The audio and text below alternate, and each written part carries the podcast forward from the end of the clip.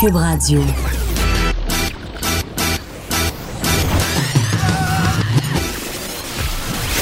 Pour elle, il n'y a jamais de mauvaise question. De 13 à 15. Les effronter. Avec Geneviève Peterson.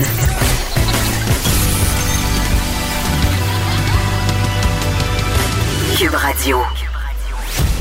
Salut tout le monde, j'espère que vous allez bien. Il y a une petite pluie qui tombe sur Montréal, mais ça va se transformer en neige sur certaines régions du Québec. C'est vraiment déprimant pour vrai parce que euh, commencent à surgir les articles qui nous demandent de se préparer à l'hiver, qui nous disent Hey, c'est le temps de penser à tes pneus d'hiver, madame, monsieur. Et si vous êtes comme moi, évidemment, euh, vous êtes toujours en retard. Je dois m'acheter des pneus d'hiver, je dois les poser. Et me connaissant, ça va être le plus tard possible. Je vais devoir me taper une coupe de petites raids de slalom dans les rues de Montréal avant de me décider à y aller. L'hiver passé, pour de vrai, je suis allée, je pense que c'était le 14 décembre. C'est ridicule. Est-ce que j'étais hors la loi? Je pense que, je pense que non. Je pense que c'était la veille. Euh, je vais faire un petit retour. Hier, on avait euh, la députée de Saint-Laurent, Mme Marois Risqué. On s'est parlé. Euh, des, des fameuses prématernelles qui 4 ans qui font qui divisent la population et vous avez été quand même quelques-uns à m'écrire euh, sur ce sujet-là, des auditeurs qui envoient leurs enfants dans des prématernelles 4 ans. Et il Marc-André Bruno qui m'écrit euh, pour me dire, pour me parler de la polémique autour des maternelles 4 ans. Il me dit Mon petit gars, euh, va dans un CPE, Youpi en fin de CPE, ce qui sous-entend que ça a été quand même assez compliqué de trouver une place, comme on en discutait hier avec Madame Risky. Euh, mais ce que Marc-André nous fait remarquer, c'est que eux, ils préparaient pour la prématernelle à temps partiel comme son grand frère. Et là, euh, quand le projet de maternelle 4 ans temps a été annoncé et qu'ils se sont fait proposer, euh, ils ont pensé surtout que ces parents-là avaient besoin des services d'orthophonie et que le CPE n'en a pas les euh, d'orthophonistes. Donc, évidemment, pour eux, la prématernelle 4 ans aurait été une option, mais ils ont quand même choisi d'envoyer leur fils en CPE euh, parce qu'évidemment, c'est du temps plein au lieu du temps partiel. Et cet auditeur-là trouve que, évidemment, les 800 000 dollars euh, par classe sont too much et ce serait senti mal d'envoyer son enfant là. Mais ça m'a amené la réflexion suivante. Je me suis dit, c'est vrai que quand t'envoies ton enfant dans un CPE, bon, c'est un service de garde et t'as pas droit au service, par exemple, d'éducateurs spécialisés, d'orthophonistes. Peut-être que dans certains CPE privés, euh, il y a des services spécialisés, mais dans le réseau public, c'est clair que c'est pas le même suivi. Euh, puis en même temps, quand t'envoies ton enfant dans une prématernelle 4 ans, là, tu as accès à tous ces services-là, mais est-ce que ça vaut vraiment ça? Est-ce que ça vaut vraiment 800 000 je ne pense pas, alors que euh, plusieurs écoles connaissent des difficultés financières absolument incroyables. Bon, évidemment, euh, euh, des fonds vont être injectés pour qu'il y ait plus d'intervenants, mais est-ce que ça va vraiment être le cas? Je me pose la question. Puis je reviens sur le fait que la, la prématernelle 4 ans, à date, là, en tout cas, moi, ce que j'en vois, c'est que c'est exactement la même affaire qu'un CPE. Les enfants sont pour la plupart déçus, ils se retrouvent à l'école et vivent un peu la même vie qu'à la garderie. Et tu te demandes qu'est-ce qu'ils vont faire en maternelle, qu'est-ce qu'ils vont faire en première année. Donc, c'est un peu... Euh, j'étais très pro prématernelle 4 ans avant que mon fils y fasse son entrée à la fin août, mais plus ça avance, plus je vois c'est quoi, plus je me dis qu'on a vraiment échangé 4,30 sous pour une pièce et je suis pas la seule. vous m'avez écrit quand même en grand nombre pour me témoigner de votre déception par rapport euh, au prématernel 4 ans que fréquentent vos enfants. Le plus récent bilan des directeurs de la DPJ a révélé la semaine passée qu'il y avait une hausse des signalements. Et là, le syndicat de la majorité des intervenants en centre jeunesse de la province est revenu sur ce bilan ce matin.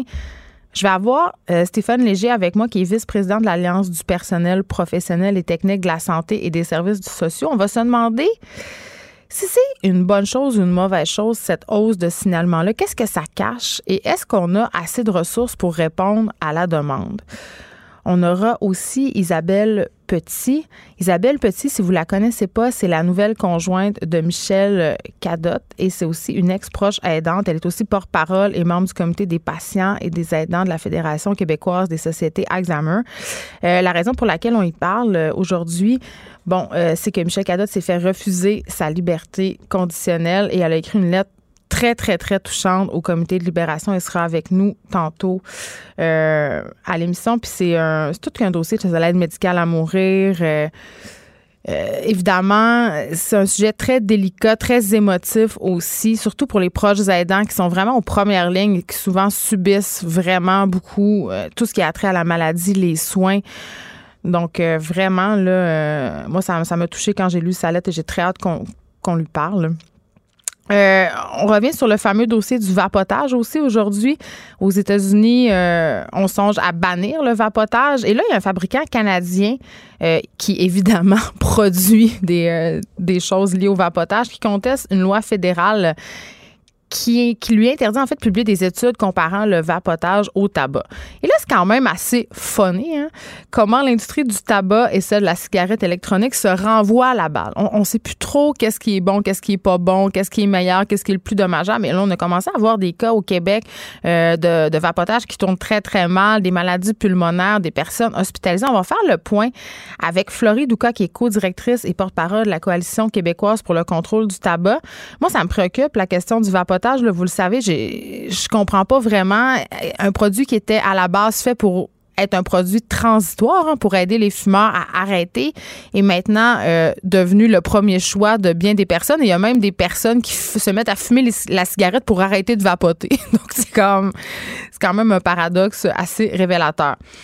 Viande rouge, hein? Euh, dossier viande rouge la viande rouge qui serait pas nécessairement si mauvaise que ça pour la santé finalement, euh, ça c'est le résultat d'une nouvelle étude qui a été publiée dans la revue euh, Annals of Internal Medicine. Euh, là, moi je sais plus à quel sein me vouer.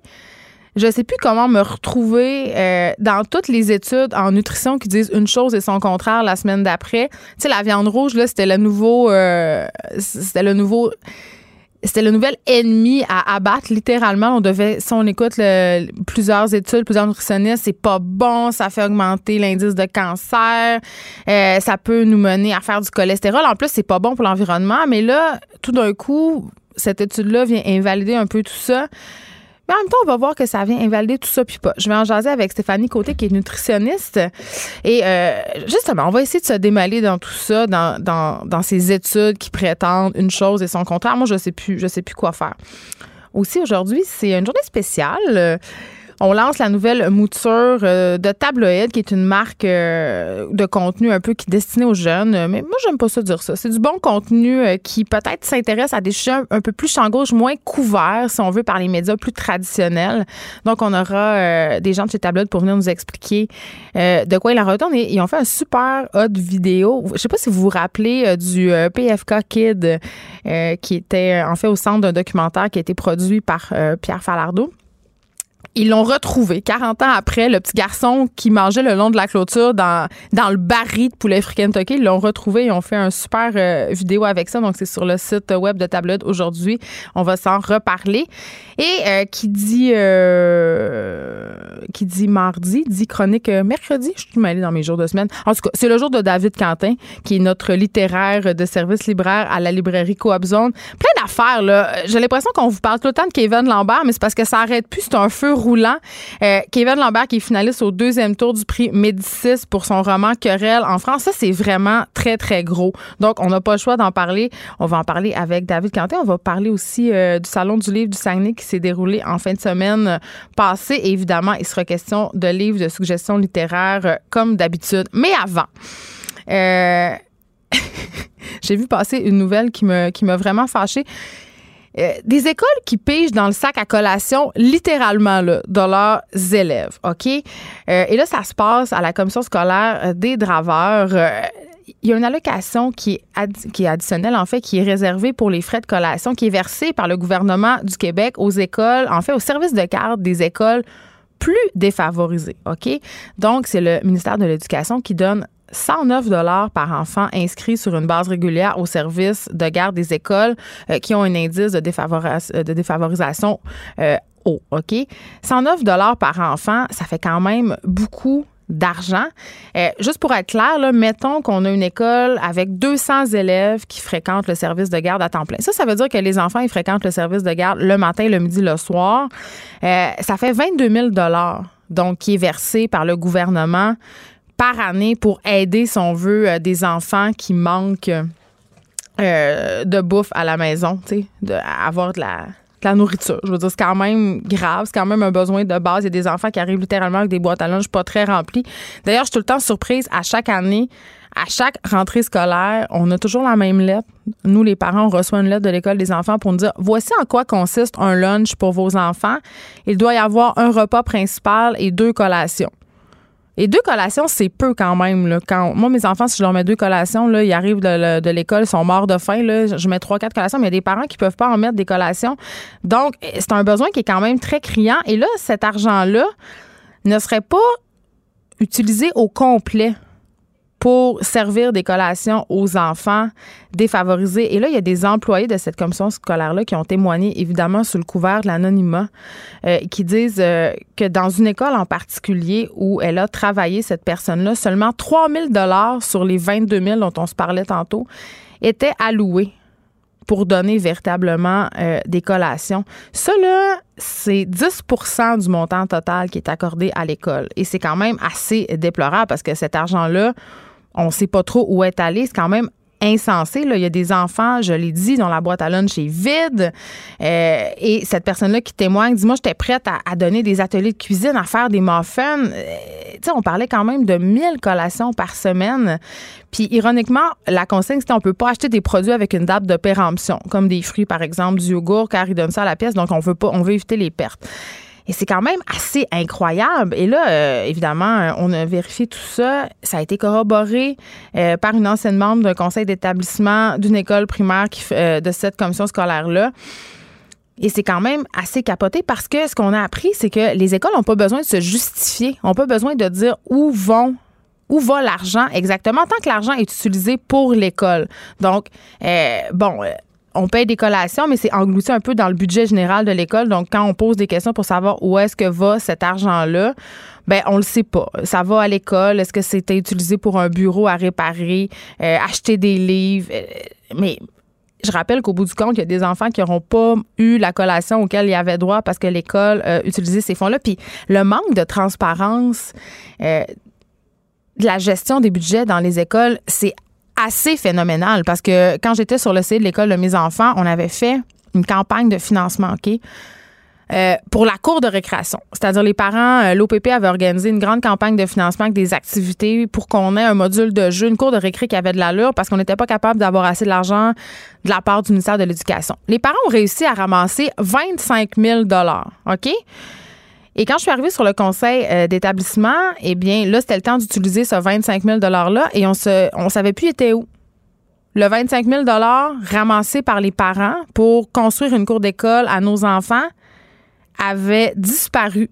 Mais pas disparu. Il avait été redirigé vers d'autres fonds parce que l'école avait des besoins plus criants. C'est quand même quelque chose. Et ça, ça se passe euh, dans nos écoles du Québec. Aucun, aucune transparence, aucun compte ne doit être rendu. Les écoles qui peuvent utiliser les budgets comme bon leur semble, faire qu'est-ce qu'ils veulent. C'est sûr que l'argent, au bout du compte, ça reste dans l'école. Dans le cas des collations dont il vient d'être question, c'est de l'argent qui a sûrement été redirigé pour pallier à des besoins écoles. Mais quand même, cet argent-là, l'objectif derrière tout ça, c'était que les enfants puissent manger à leur faim. Et dans le cas de mon école, que les enfants puissent jouer dans une cour qui est pas juste en asphalte.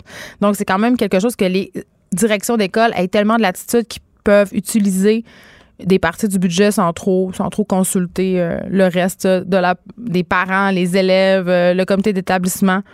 Je, en tout cas, c'est pas, pas trop logique à l'heure où l'école manque cruellement de financement qu'on sait pas par où trop ça s'en va, cette affaire-là. Geneviève Peterson, la seule effrontée qui sait se faire aimer.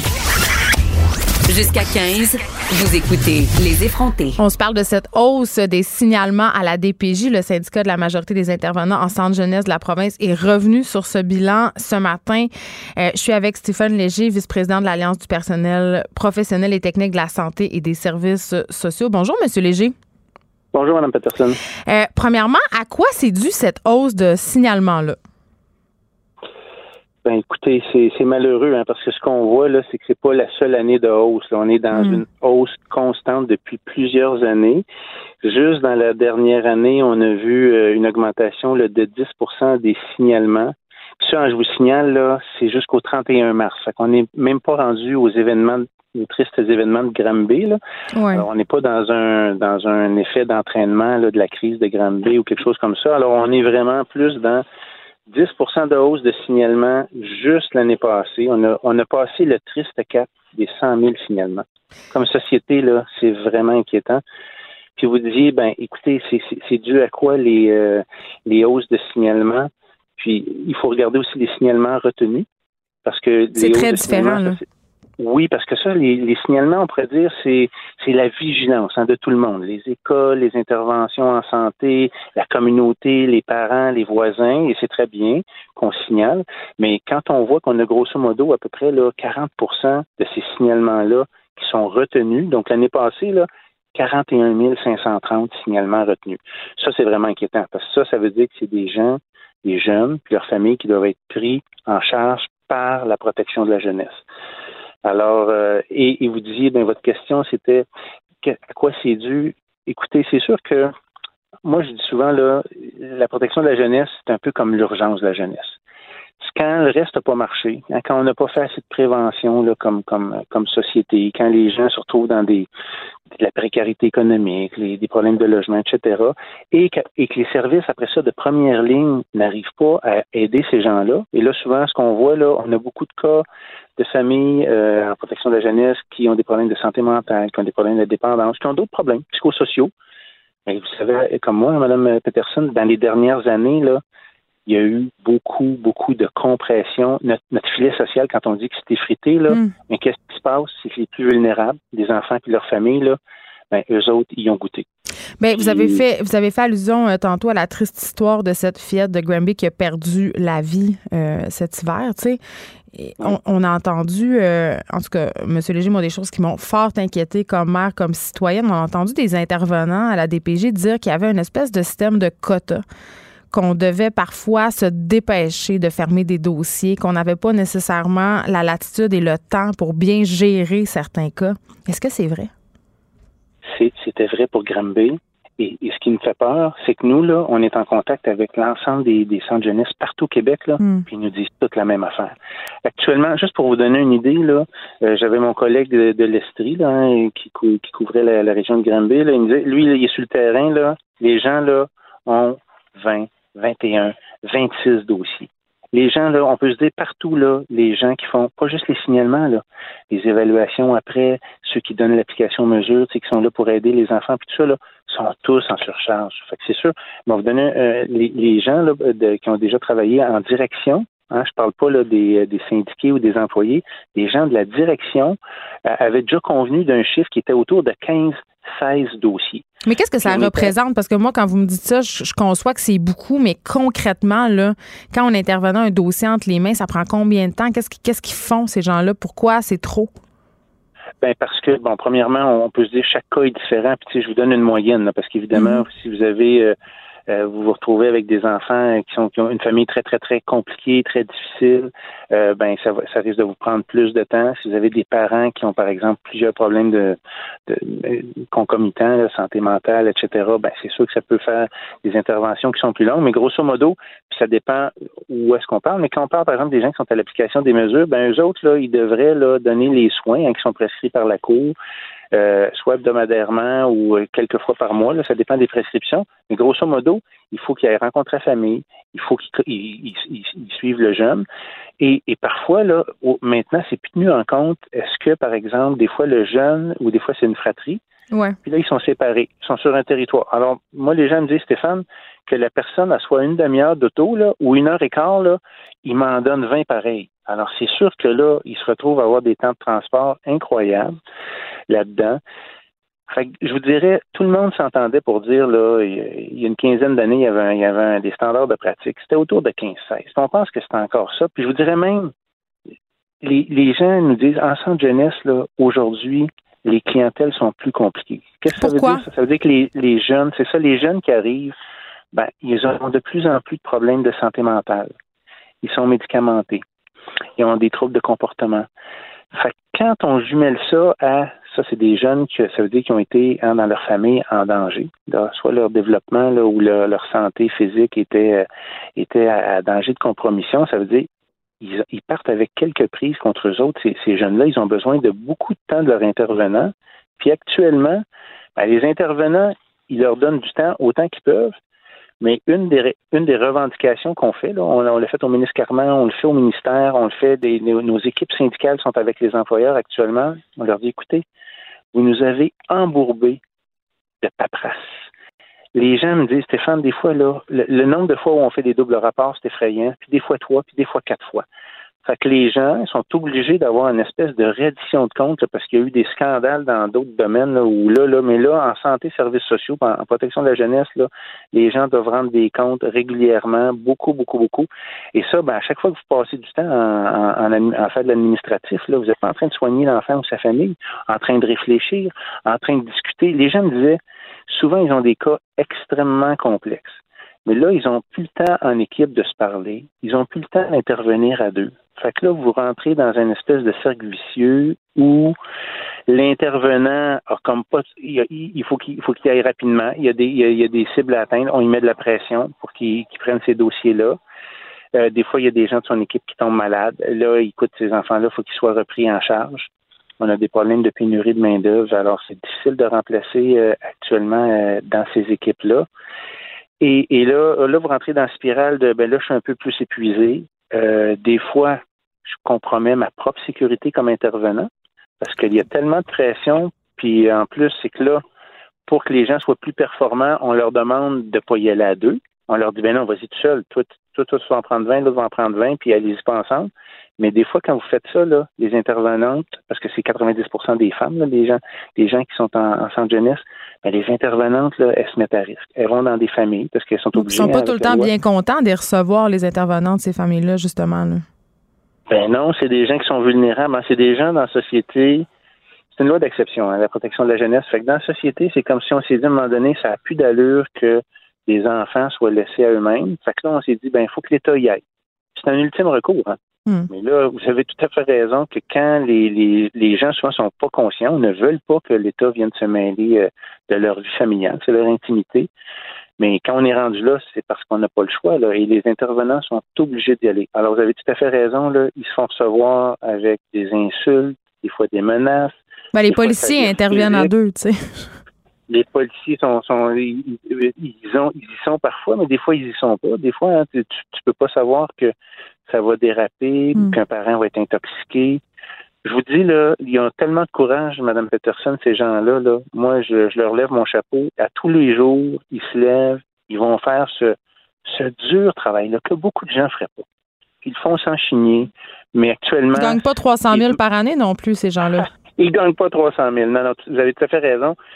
Puis, euh, je vous dirais que ce qui est demandé actuellement au ministre Carman, là, puis vous savez, hein, c'est ça fait un an que le gouvernement Legault est en place aujourd'hui. Là. Ce qu'on demande au, gouvernement Legault puis au, à, Lionel Carman, c'est, c'est de lui dire, je pense qu'il était à l'écoute, M. Carman, il, il, il, nous a rencontrés comme syndicat, il était rencontré des gens sur le terrain, il était mm. rencontré des DPJ. Et là, on lui dit, Monsieur Carman, vous avez écouté, vous avez investi 47 millions, c'est un départ. Mais le 47 millions, dans son effet, Mme Peterson, ce qu'il va faire, grosso modo, il va juste assurer un poste à du monde qui était déjà là et qui donnait service. C'est comme un plaster sur une hémorragie, finalement. Ben oui, ça c'est correct. Les gens vont avoir une job, puis c'est bien dans la société mm-hmm. quand, les gens sachent qu'ils ont une job, ils vont pouvoir payer leur épicerie puis s'acheter une maison s'ils veulent ça comme faire ça comme famille. Mais au bout du compte, dans les équipes, là, si vous étiez huit à donner service, là, ben, vous êtes encore huit. Peut-être neuf dans certaines équipes. Fait grosso modo, là, il n'y a pas de bras qui sont ajoutés avec l'ajout du ministre Carman qui est annoncé euh, au mois de au mois de juillet cet été. On est juste venu, votre image plaster est bonne, parce qu'on a démoli pendant à peu près cinq ans les services sociaux, la protection de la jeunesse. Puis là, le plaster, il vient juste comme ramener ça à peu près au niveau qu'on avait avant. Mais si, comme je vous ai dit tantôt, là, les bilans, qu'est-ce qu'ils nous ont dit? Ça augmente de 7 les, les, signalements retenus l'année passée. Fait que là, il y a 7% de plus. L'année d'avant, il y en avait d'autres. Fait que là, tous ces, ces enfants-là, puis leurs familles à traiter, là, c'est encore le même nombre d'intervenants.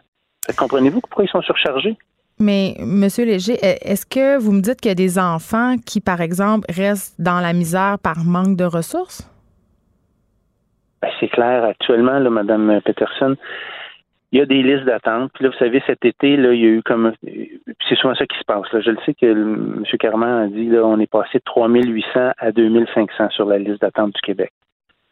C'est, on peut s'encourager de ça, mais moi je vous le dis, tous les étés, là, en général, il y a une baisse. Il y a des équipes, on sait qu'il y a des équipes dans certains euh, dans certains euh, Pourquoi une baisse l'été? Ben, parce que les gens signalent moins, parce que des fois l'école est moins présente les enfants là, vous les, vous les, euh, ils sont, ils sont peut-être moins, euh, moins, euh, moins à la vue. Dans les cycles qu'on observe dans l'année là, c'est comme ça. Puis souvent avec le début de l'école, oups, les enfants arrivent à l'école, puis là les, les, les enseignants, tout ça, l'équipe école, souvent ils vont remarquer des choses. Alors là, oups, ils vont, ils vont signaler ça, ce qui est moins vu par des fois la communauté, les voisins. Il y a des enfants qui sont relativement isolés hein, l'été avec leurs parents. Alors, fait que vous vous retrouvez avec ce phénomène-là. Là. L'été, ben on, baisse les signalements, mais les signalements, là, c'est juste un indicateur parmi d'autres. Ça, c'est juste la vigilance des citoyens puis des gens autour qui disent Oups, moi là, je pense que j'ai un doute, puis j'envoie le signalement. Mais quand on voit qu'il y a 7% l'année passée qui ont été retenus, là, 40 000, 41 000 qui ont été retenus, ça, après ça, c'est qu'il faut leur donner des, euh, des, services. Là. Quand le signalement est retenu, ben là, après ça, il faut évaluer. Il faut évaluer ces gens-là. Après ça, il faut donner les services il faut l'application des mesures qu'on appelle de ça. Alors, c'est des équipes là, qui s'en vont, euh, qui doivent, qui prennent les enfants en charge. Les travailleuses sociales, souvent, les psychoéducateurs, euh, on a des, gens de différents types d'emplois qui doivent donner les services. Mais comme je vous dis, là, on n'en a pas plus depuis plusieurs années. Puis à chaque année, ben, globalement au Québec, on en a plus. Mais ben, c'est sûr que. puis, votre question est, vraiment intéressante parce que même si la liste d'attente sur laquelle on nous, on nous renvoie souvent, qui sont les signalements, baisse, mais après ça, là, des fois, il y a, nous autres, on appelle ça un peu les listes d'attente fantômes. OK, là, elle est enlevée du signalement. Mais là, après ça, il faut qu'elle soit évaluée. Là, oups, euh, OK, elle est évaluée, mais là, des fois, là, avant qu'il y ait des réelles mesures qui soient données, donc une réelle prise en charge, bien là aussi, il y a une liste d'attente. Mais celle-là, on ne la voit pas, on n'en parle pas. C'est comme dans la clinique sans rendez-vous quand tu attends puis qui t'amène dans le bureau du médecin ou tu attends un autre, un autre 30 minutes. C'est un peu le même principe. C'est ça, sauf que oui, exactement. Puis là, la famille attend, puis ils savent pas quand est-ce qu'ils vont être vus. Puis les intervenants, ils ont des piles d'écouter de, gens qui sont là à côté, puis ils sont pas capables de faire le travail. C'est pas parce qu'ils veulent pas. Là. Ils en font bien plus qu'ils devraient en faire, mais ils sont pas capables de, effectivement, de globalement les toutes les prendre. Hmm. J'espère que, le ministre Carman va entendre votre appel. Merci beaucoup, Stéphane Léger. Vous êtes vice-président de l'Alliance du personnel professionnel et technique de la santé et des services sociaux. Merci de nous avoir parlé. Geneviève Peterson, la seule effrontée qui sait se faire aimer. Jusqu'à 15, vous écoutez Les effrontés. Je suis avec Isabelle Petit, la nouvelle conjointe de Michel Cadotte. Michel Cadotte, vous vous rappelez, a tué par compassion sa femme atteinte euh, d'Alzheimer et on lui a refusé sa liberté conditionnelle quatre mois après avoir été condamné à deux ans moins un jour de prison. Bonjour, Madame Petit. Bonjour. Euh, je suis contente de vous avoir ici aujourd'hui parce que vous avez écrit une lettre très, très touchante euh, au comité de libération conditionnelle. Mais avant qu'on parle euh, de cette lettre-là, je veux qu'on se parle des questions qui ont été posées à M. Cadotte par le comité. La première question euh, qui était comment aurait-il pu faire pour que la situation se passe autrement? Oui. C'est moi, j'étais bouche bée. Ouais. Euh, ils n'ont aucune idée là, de la détresse et de l'impuissance que Michel a vécu. Vous savez, euh, Michel était dans un tourbillon de stress, de peine, de désorganisation émotionnelle. On est en mode euh, détresse, hein? on n'est pas en mode solution. Fait comment demander qu'est-ce qu'il aurait pu faire? On n'en a pas de réponse à ça quand on est dans le quand on est dans le tourbillon d'émotions quand on, est sur le bord de perdre la personne qu'on aime, quand on n'a pas de ressources, quand on n'a plus d'aide financière. Donc, j'ai trouvé cette question-là, euh, j'ai trouvé que les commissaires n'étaient euh, pas outillés pour gérer, euh, pour gérer la situation de Michel. Pas du tout. Ils ont aussi demandé pourquoi il n'avait pas arrêté d'aller la voir s'il était si épuisé. Oui. Oui. Ça, euh, c'est une phrase, une réflexion que je suis tannée d'entendre. On l'entend souvent. Quand on est proche aidant d'une personne qui est atteinte de la maladie d'Alzheimer, on a deux deuils à vivre. Hein. On a celui de perdre la personne qu'on aime parce qu'elle ne nous reconnaît plus. Hmm. Et on a le décès. Donc, les moments qui nous restent avec la personne, on peut-tu les avoir? On peut-tu arrêter de nous dire si t'es épuisé, va pas l'avoir? On peut-tu à la place avoir de l'aide, avoir des ressources? On peut-tu arrêter que, tu sais, les familles s'éclatent? C'est sûr que les familles vont s'éclater, qu'il va avoir, euh, qu'il peut avoir de la chicane, c'est sûr. Est-ce qu'on peut tout simplement prendre une prise de conscience, d'acceptation, dans, dans, la lettre que vous avez écrite au comité, vous parlez euh, de ce moment de votre vie où vous avez accompagné votre ex-conjoint dans la mort. Oui. Il était atteint euh, d'Alzheimer, il y avait aussi un cancer. Oui. Euh, vous parlez avec beaucoup de franchise de la détresse que vous avez ressentie, des dépressions oui. que vous avez faites. Oui. Est-ce qu'il y a un, un certain tabou social autour de la réalité que vivent les aidants, les proches aidants?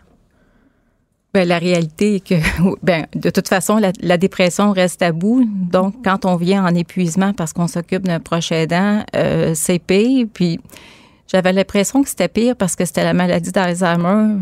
Parce que les gens nous disaient, ben, encore, pourquoi tu continues d'aller le voir? T'as pas besoin d'aller le voir, il te reconnaît pas. Euh, tu sais, c'est les gens comprennent pas. Puis parce que vous l'avez placé, votre mari. Oui, moi j'ai dû le placer parce que Marie, euh, mon mari avait également, Guy avait également un, cancer, donc euh, il était rendu vraiment à, mobilité réduite. Et je devais travailler. Euh, Sabrina, à l'époque, avait 16 ans. Donc, Votre fille? Ma fille, Sabrina, oui. Donc, il faut continuer de travailler.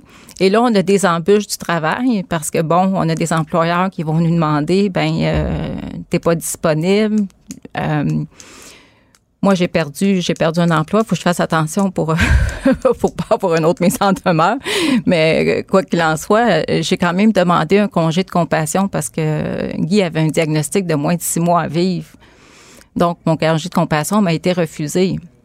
Pour quelle raison?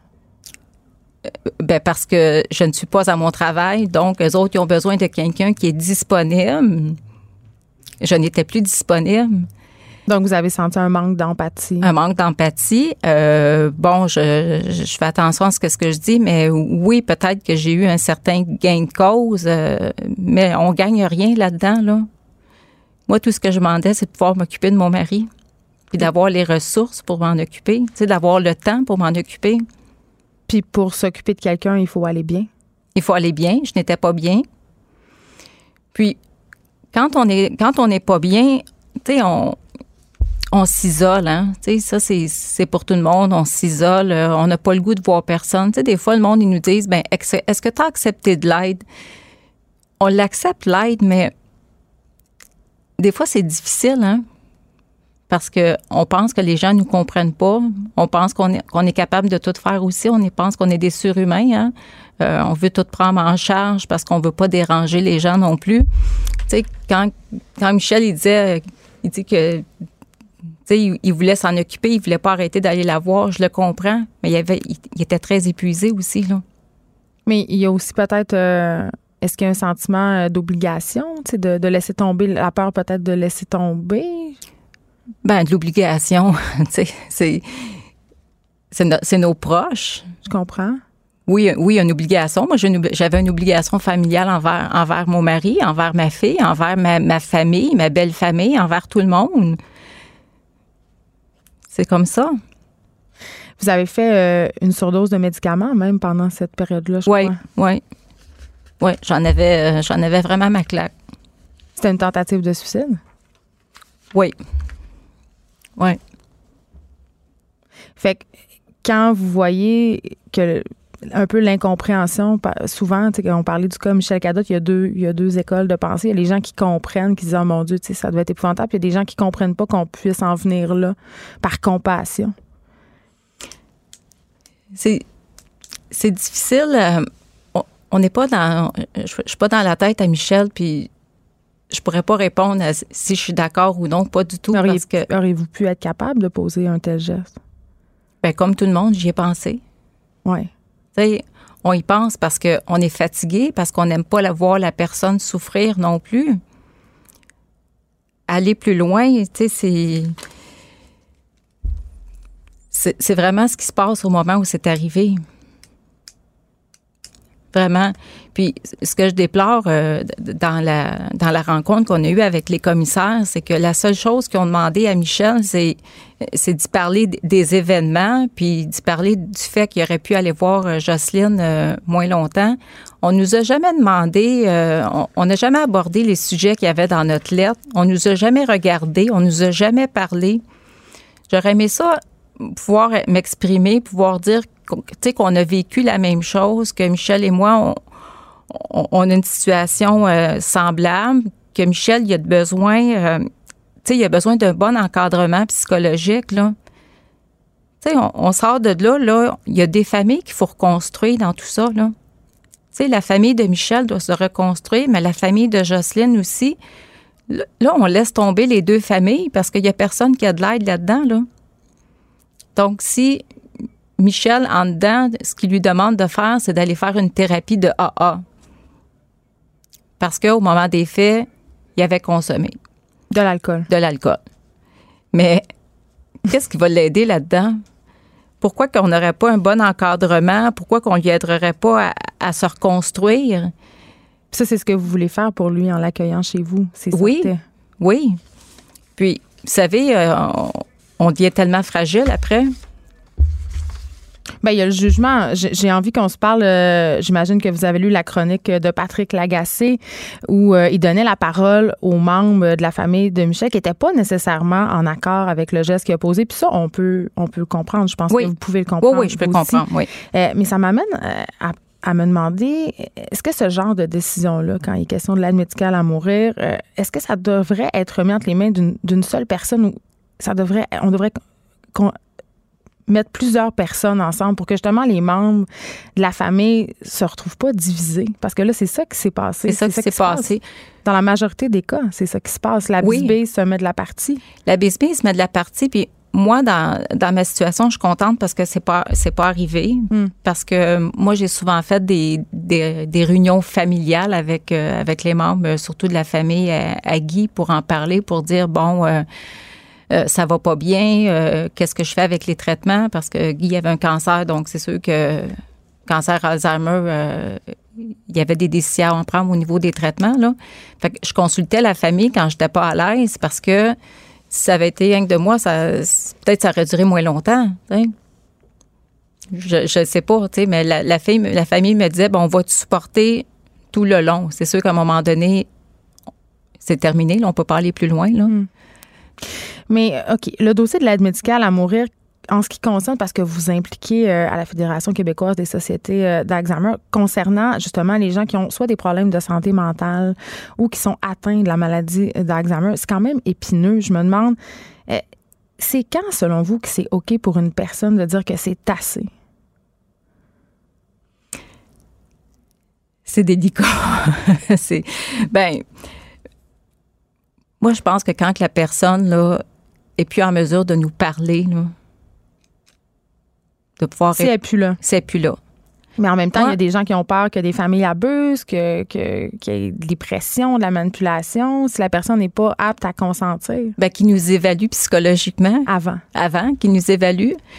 Moi, là, mon mari, il a, perdu l'usage de la parole très rapidement, là. Ouais. J'étais devenue sa voix, j'étais devenue ses yeux. C'est moi qui devais prendre des décisions. C'est quoi la différence? En avez-vous déjà discuté de ça avec lui? C'est pas des conversations qu'on a en couple, mais peut-être que c'est des conversations qu'on devrait avoir. Qu'est-ce qu'on fait si? On n'avait jamais discuté. Nous autres, c'est arrivé très rapidement. Euh, diagnostic de cancer, après ça d'Alzheimer. Euh, il a perdu l'usage euh, de la parole. Donc, j'étais devenue sa voix. Des fois, quand j'allais le voir en CSHLD, on me disait, hum, il n'a pas l'air affilé. J'étais capable, dans son regard, de dire, il a mal. Donc, c'est moi qui prenais les décisions, là. c'est lourd quand même. C'est lourd. C'est lourd. Puis, des fois, je me disais, tu sais, je suis qui pour prendre la décision? Mais, tu sais, dans le fond, on me l'a imposé, là. Ben oui. On, m'a imposé de décider si on poursuit ces traitements ou non.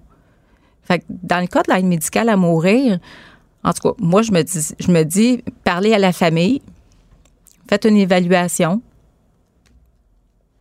on verra. Qu'est-ce qu'on lui souhaite à Michel maintenant? je lui souhaite de, je, lui souhaite de trouver la paix, d'être capable de, de continuer à se fixer des objectifs, des rêves, à continuer à, à être ouvert à une nouvelle vie. Je sais que présentement, euh, ces jours-ci, c'est, c'est pas la bonne journée pour, pour lui en parler. Euh, Il est négatif. Oui, c'est sûr c'est sûr qui c'est sûr qu'il est négatif. C'est sûr que pour lui, on, on avait beaucoup d'attentes euh, pendant l'audience, euh, malgré qu'en rentrant, j'ai tout de suite senti une réticence là. Mais euh, on avait beaucoup d'attentes. on avait fait, on avait fait notre liste de projets pour pour la semaine. J'avais décidé de prendre une semaine de vacances pour qu'on puisse tout planifier notre quotidien. Fait que ça a été, ça a été une dure décision, très dure. Isabelle Petit, merci. Ça fait plaisir. Les effrontés. Deux heures où on relâche nos bonnes manières.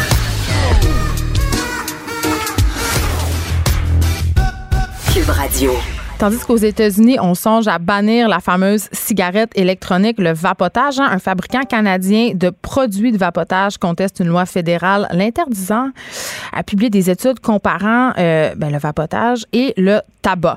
Et là, j'en parle avec Florie Douka parce que, euh, évidemment, elle est co-directrice et porte-parole de la Coalition québécoise pour le contrôle du tabac. Donc, elle va nous aider un peu à se démêler dans tout ça parce que tout le monde, en ce moment, se renvoie la balle dans ces industries-là. Bonjour, Madame Douka.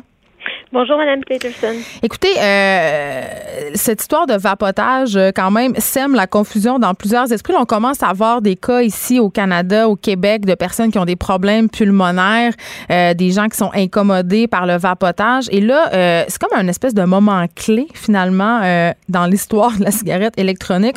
J'ai l'impression que ça va passer ou ça va casser, mais on peut-tu comme faire le tour un peu de c'est quoi vraiment les différences entre le tabagisme, la cigarette électronique? Comment on fait pour se démêler là-dedans? Ben, je pense que vous avez euh, raison de dire qu'on est comme dans un point euh, un peu culminant là où, euh, on, en vient à constater les premiers signes des effets un peu pervers de la cigarette électronique. Euh, fait que c'est, je pense que la première chose qu'il faut rappeler, c'est que c'est juste depuis mai 2018 que la vente et la promotion des produits de, vapotage avec nicotine est permise au Canada. Avant cette date-là, c'est sûr qu'il y avait des boutiques qui avaient euh, pignon sur rue. Mm-hmm. On voyait des gens qui achetaient des produits ou qui, qui, qui avaient des dispositifs. Mais dans les faits, c'est Santé Canada les tolérait. Mais officiellement, c'était interdit. Donc, ce qui s'est passé euh, à partir de mai 2018, c'est la loi fédérale qui est venue légaliser les produits. Puis, euh, ça a ouvert le marché à de la grosse promotion parce que la loi fédérale, euh, elle a essentiellement très peu de, de, de, limites sur la promotion en permettant, par exemple, même la promotion à travers les réseaux sociaux, à la télé, à la radio. Au Québec, on n'a pas vu euh, ce, battage publicitaire-là. Non, j'ai pas La loi québécoise, c'est ça. La loi québécoise, elle est plus sévère. Mais on est dans les faits euh, la seule province qui a eu un encadrement aussi robuste face à la cigarette électronique. Puis je voudrais ce qui distingue le, Québec euh, du Canada, c'est qu'au Québec, on a on a appliqué le principe de précaution face à ces produits-là. Donc un peu comme on le fait pour le cannabis. Oui, c'est ça. On dit ben puis puis euh, encore, euh, euh, je vous dirais que les, les, les, inconnus face à la cigarette électronique sont encore plus importants. On ne connaît pas les effets à long terme. Puis il n'y a pas, il a pas une semaine où il n'y a pas une étude qui n'est pas publiée qui commence à moins à pointer du doigt euh, euh, devrais utiliser le mot, le démontrer les effets euh, sur le système cardiovasculaire ou respiratoire de ces de, de, l'usage euh, que produit que qui, qui, est associé à ces produits-là. Mais tu sais, en même temps, euh, Madame oui. on peut on peut se dire, l'industrie du tabac a fait produire plein d'études au début pour dire que finalement c'était pas vrai, que la cigarette était pas dommageable. On peut s'attendre à la même stratégie si on veut de la part des gens qui font des produits de vapotage là. Oui, absolument. Puis euh, c'est pour ça que les lois font en sorte que, euh, ou en tout cas au Québec, on, limite, c'est-à-dire on n'a pas interdit la promotion, mais on fait en sorte que la, la promotion, elle est faite pour pour être plus vue ou pour être exposée à des adultes, mais pas à des jeunes. mais il y a plein de saveurs qui les attirent. Je veux dire, il y a plein de façons de détourner. C'est très la cigarette électronique en elle-même et j'allais dire appealing, mais c'est quand même ça, tu sais, pour les jeunes. C'est pour ça qu'on fait face actuellement euh, je vous dirais, un, un, immense euh, dommage collatéral. On nous a vendu ça comme une panacée, là. Non, comme une. Euh, on parle d'une hausse de vapotage équivalente à, par exemple, juste euh, depuis 2018, euh, c'était en 2017-2018 euh, une hausse de 74% au niveau des jeunes. Pas qu'ils avaient essayé ces produits-là, mais qu'ils ont utilisés au courant des deux dernières semaines. Fait qu'on parle des patrons d'usage qui sont beaucoup plus soutenus. Puis les nouvelles, la nouvelle génération de produits, comme vous l'avez dit, ils sont super attrayants. Ça ressemble à des clés USB. C'est plus les grosses euh, vapoteuses dans lesquelles on pouvait mixer des liquides. Puis les jeunes n'ont pas l'impression que c'est dangereux. C'est ça qui arrive. Non, parce que on a, on a on a, il y avait une industrie, tu sais, quand elle exploitait surtout le marché qui était illégal, qui, euh, qui a présenté ses produits comme euh, étant un peu la solution miracle au tabagisme. Puis je voudrais que le fédéral a aussi pris cette euh, posture-là dans sa loi. Là, on nous dit qu'ils vont resserrer euh, au niveau euh, de la réglementation mm. euh, sur la promotion, qu'ils veulent aussi intervenir sur les saveurs, etc. Mais c'est une chose de dire aux, fumeurs que ces produits-là sont moins nocifs, puis c'est pas quelque chose qu'on conteste, mais c'est une autre chose de dire à des gens qui fument pas. Fait que c'est pas beaucoup plus, tu sais, il y a pas beaucoup de, de produits qui sont euh, plus dangereux qu'une cigarette. Fait que dire que c'est moins dangereux qu'une cigarette, c'est assez facile. Euh, ben oui, effectivement. C'est comme dire un couteau, c'est moins dangereux qu'une balle de fusil. C'est un peu ça l'idée. Là. Fait, fait que c'est, c'est pas des produits qui sont destinés à des non-fumeurs puis au public en général, mais on permet leur vente au grand public. le fédéral permet la promotion au grand public. Puis là où le bas a blessé, c'est que le fédéral a permis même la promotion euh, à travers les réseaux sociaux. Puis pas pas des usagers là qui parlent puis qui prennent des photos de Et qui euh, sont sur les réseaux sociaux? Les jeunes. Eh oui. Et donc là, c'était les compagnies elles-mêmes. Ouais. Imperial Tobacco avait euh, sa campagne sur Instagram, par exemple, c'était la Vape Squad. On, on, comprend. Euh, faut pas être surpris. Les, les, produits sont attrayants, puis ils ont trouvé un public qui est jeune. Aux États-Unis, on parle du fait que Juul a ciblé les jeunes. Mais c'est la euh, même stratégie qu'ont utilisé euh, les, les, producteurs de cigarettes au début, les stars hollywoodiennes, les campagnes de pub. Je veux dire, c'est exactement la même chose. Donc, c'est ça. la loi québécoise, elle est, elle est venue euh, mieux encadrer ça. Mais là, il, mais malheureusement, il y a eu toute une, une popularité de, de, ces produits-là qui s'est euh, manifestée euh, un peu partout en Amérique du Nord, puis dans nos provinces voisines. Puis là, on est au prix un peu avec avec le même phénomène. Fait que l'idée est pas de interdire le produit, donc, des, fumeurs qui veulent avoir accès à ces produits-là devraient pouvoir y accéder, mais c'est de forcer les autorités de santé à resserrer euh, la promotion, à resserrer au niveau des saveurs. Ce qu'on dit, c'est écoutez, les seules saveurs qui sont permises pour les produits du tabac, c'est la saveur tabac. Pourquoi qu'on commence pas avec ça pour les cigarettes électroniques? Fait que saveur tabac. Puis après, faites-nous la démonstration que c'est utile pour la cessation ou pour la substitution, puis qu'il n'y a pas de risques euh, supplémentaires qui sont associés aux autres saveurs. Puis on pourra ouvrir avec des permissions spécifiques pour d'autres euh, saveurs. Mais pour le moment, c'est clair que ça prend un resserrement. Puis je vous dirais le, le, fait que euh, une, une des chaînes des, de boutiques de vapotage, c'est aussi un fabricant là, qui, qui a annoncé qu'il allait contester la, la loi oui, fédérale. ouais, c'est c'est assez comment dire, c'est assez farfelu là dans un contexte où déjà on a un premier cas au Québec d'une incidence qui est liée Directement là, à la cigarette électronique. Oui, ça, c'est donc c'est clair. Aux, États, aux, États-Unis, on parle d'une vague de maladies mystérieuses. Ces cigarettes électroniques, peut-être avec des des produits contaminés. On parle quand même de 530 cas qui ont été confirmés ou qui sont considérés comme probablement avoir été causés par la cigarette électronique. Il y a eu sept oui, décès aussi. peut-être les produits qui étaient, euh, par exemple, fignolés ou les dispositifs qui étaient fignolés, tout ça. Mais je pense que ça met en lumière le fait que ces produits-là sont pas aussi réglementés que ce que le public pense. Donc, quand l'industrie se targue de dire qu'on utilise des produits euh, réglementés, euh, fabriqués en laboratoire, etc., ben dans les faits, les standards sont faits pour des produits qui sont ingérés, mais pas inhalés. Hmm. Euh, il n'y a toujours pas une réglementation qui est spécifique aux cigarettes électroniques puis à des produits inhalés. Puis même là, je pense que, tu sais, quand on parle, c'est sûr qu'il y a, y y une, euh, il y a eu quelques études, mais il y en a une qui est robuste, qui montre que ces, ces produits, les produits de cigarettes électroniques ont un potentiel de cessation. Puis dans celle-là, euh, ce qui était utilisé, c'était des doses de 18 mg par millilitre. Mais le marché canadien permet des doses maximales de 66 mg par millilitre. C'est d'ailleurs ce qu'on retrouve là, dans la plupart. Tu deviens plus addict qu'à la cigarette. très rapidement. Puis le potentiel de cessation pour ces produits-là n'a toujours pas été euh, confirmé. Hein? Donc, c'est pas des produits qui sont homologués comme les autres produits. Fait que je pense pas qu'il s'agit, il s'agit pas d'être pour ou contre. il s'agit d'avoir un encadrement qui reflète que ces produits-là sont pas sans risque, que les fumeurs puissent y accéder, mais il faut pas les rendre populaires pour le public qui fume pas. Puis dans ce contexte, dans le contexte actuel, on n'est pas là. Il faut adresser la situation. Merci beaucoup, Madame Florie Douka. Vous êtes co-directrice et porte-parole de la Coalition québécoise pour le contrôle du tabac. Eh, la cigarette électronique, évidemment, qui, qui nous est présentée comme un objet anodin, mais qui n'est pas si anodin que ça. Au final, c'est ce qu'on est en train de se rendre compte. On s'arrête un instant. Écrivaine. Blogueuse. Scénariste et animatrice. Geneviève Peterson. La Wonder Woman de Cube Radio.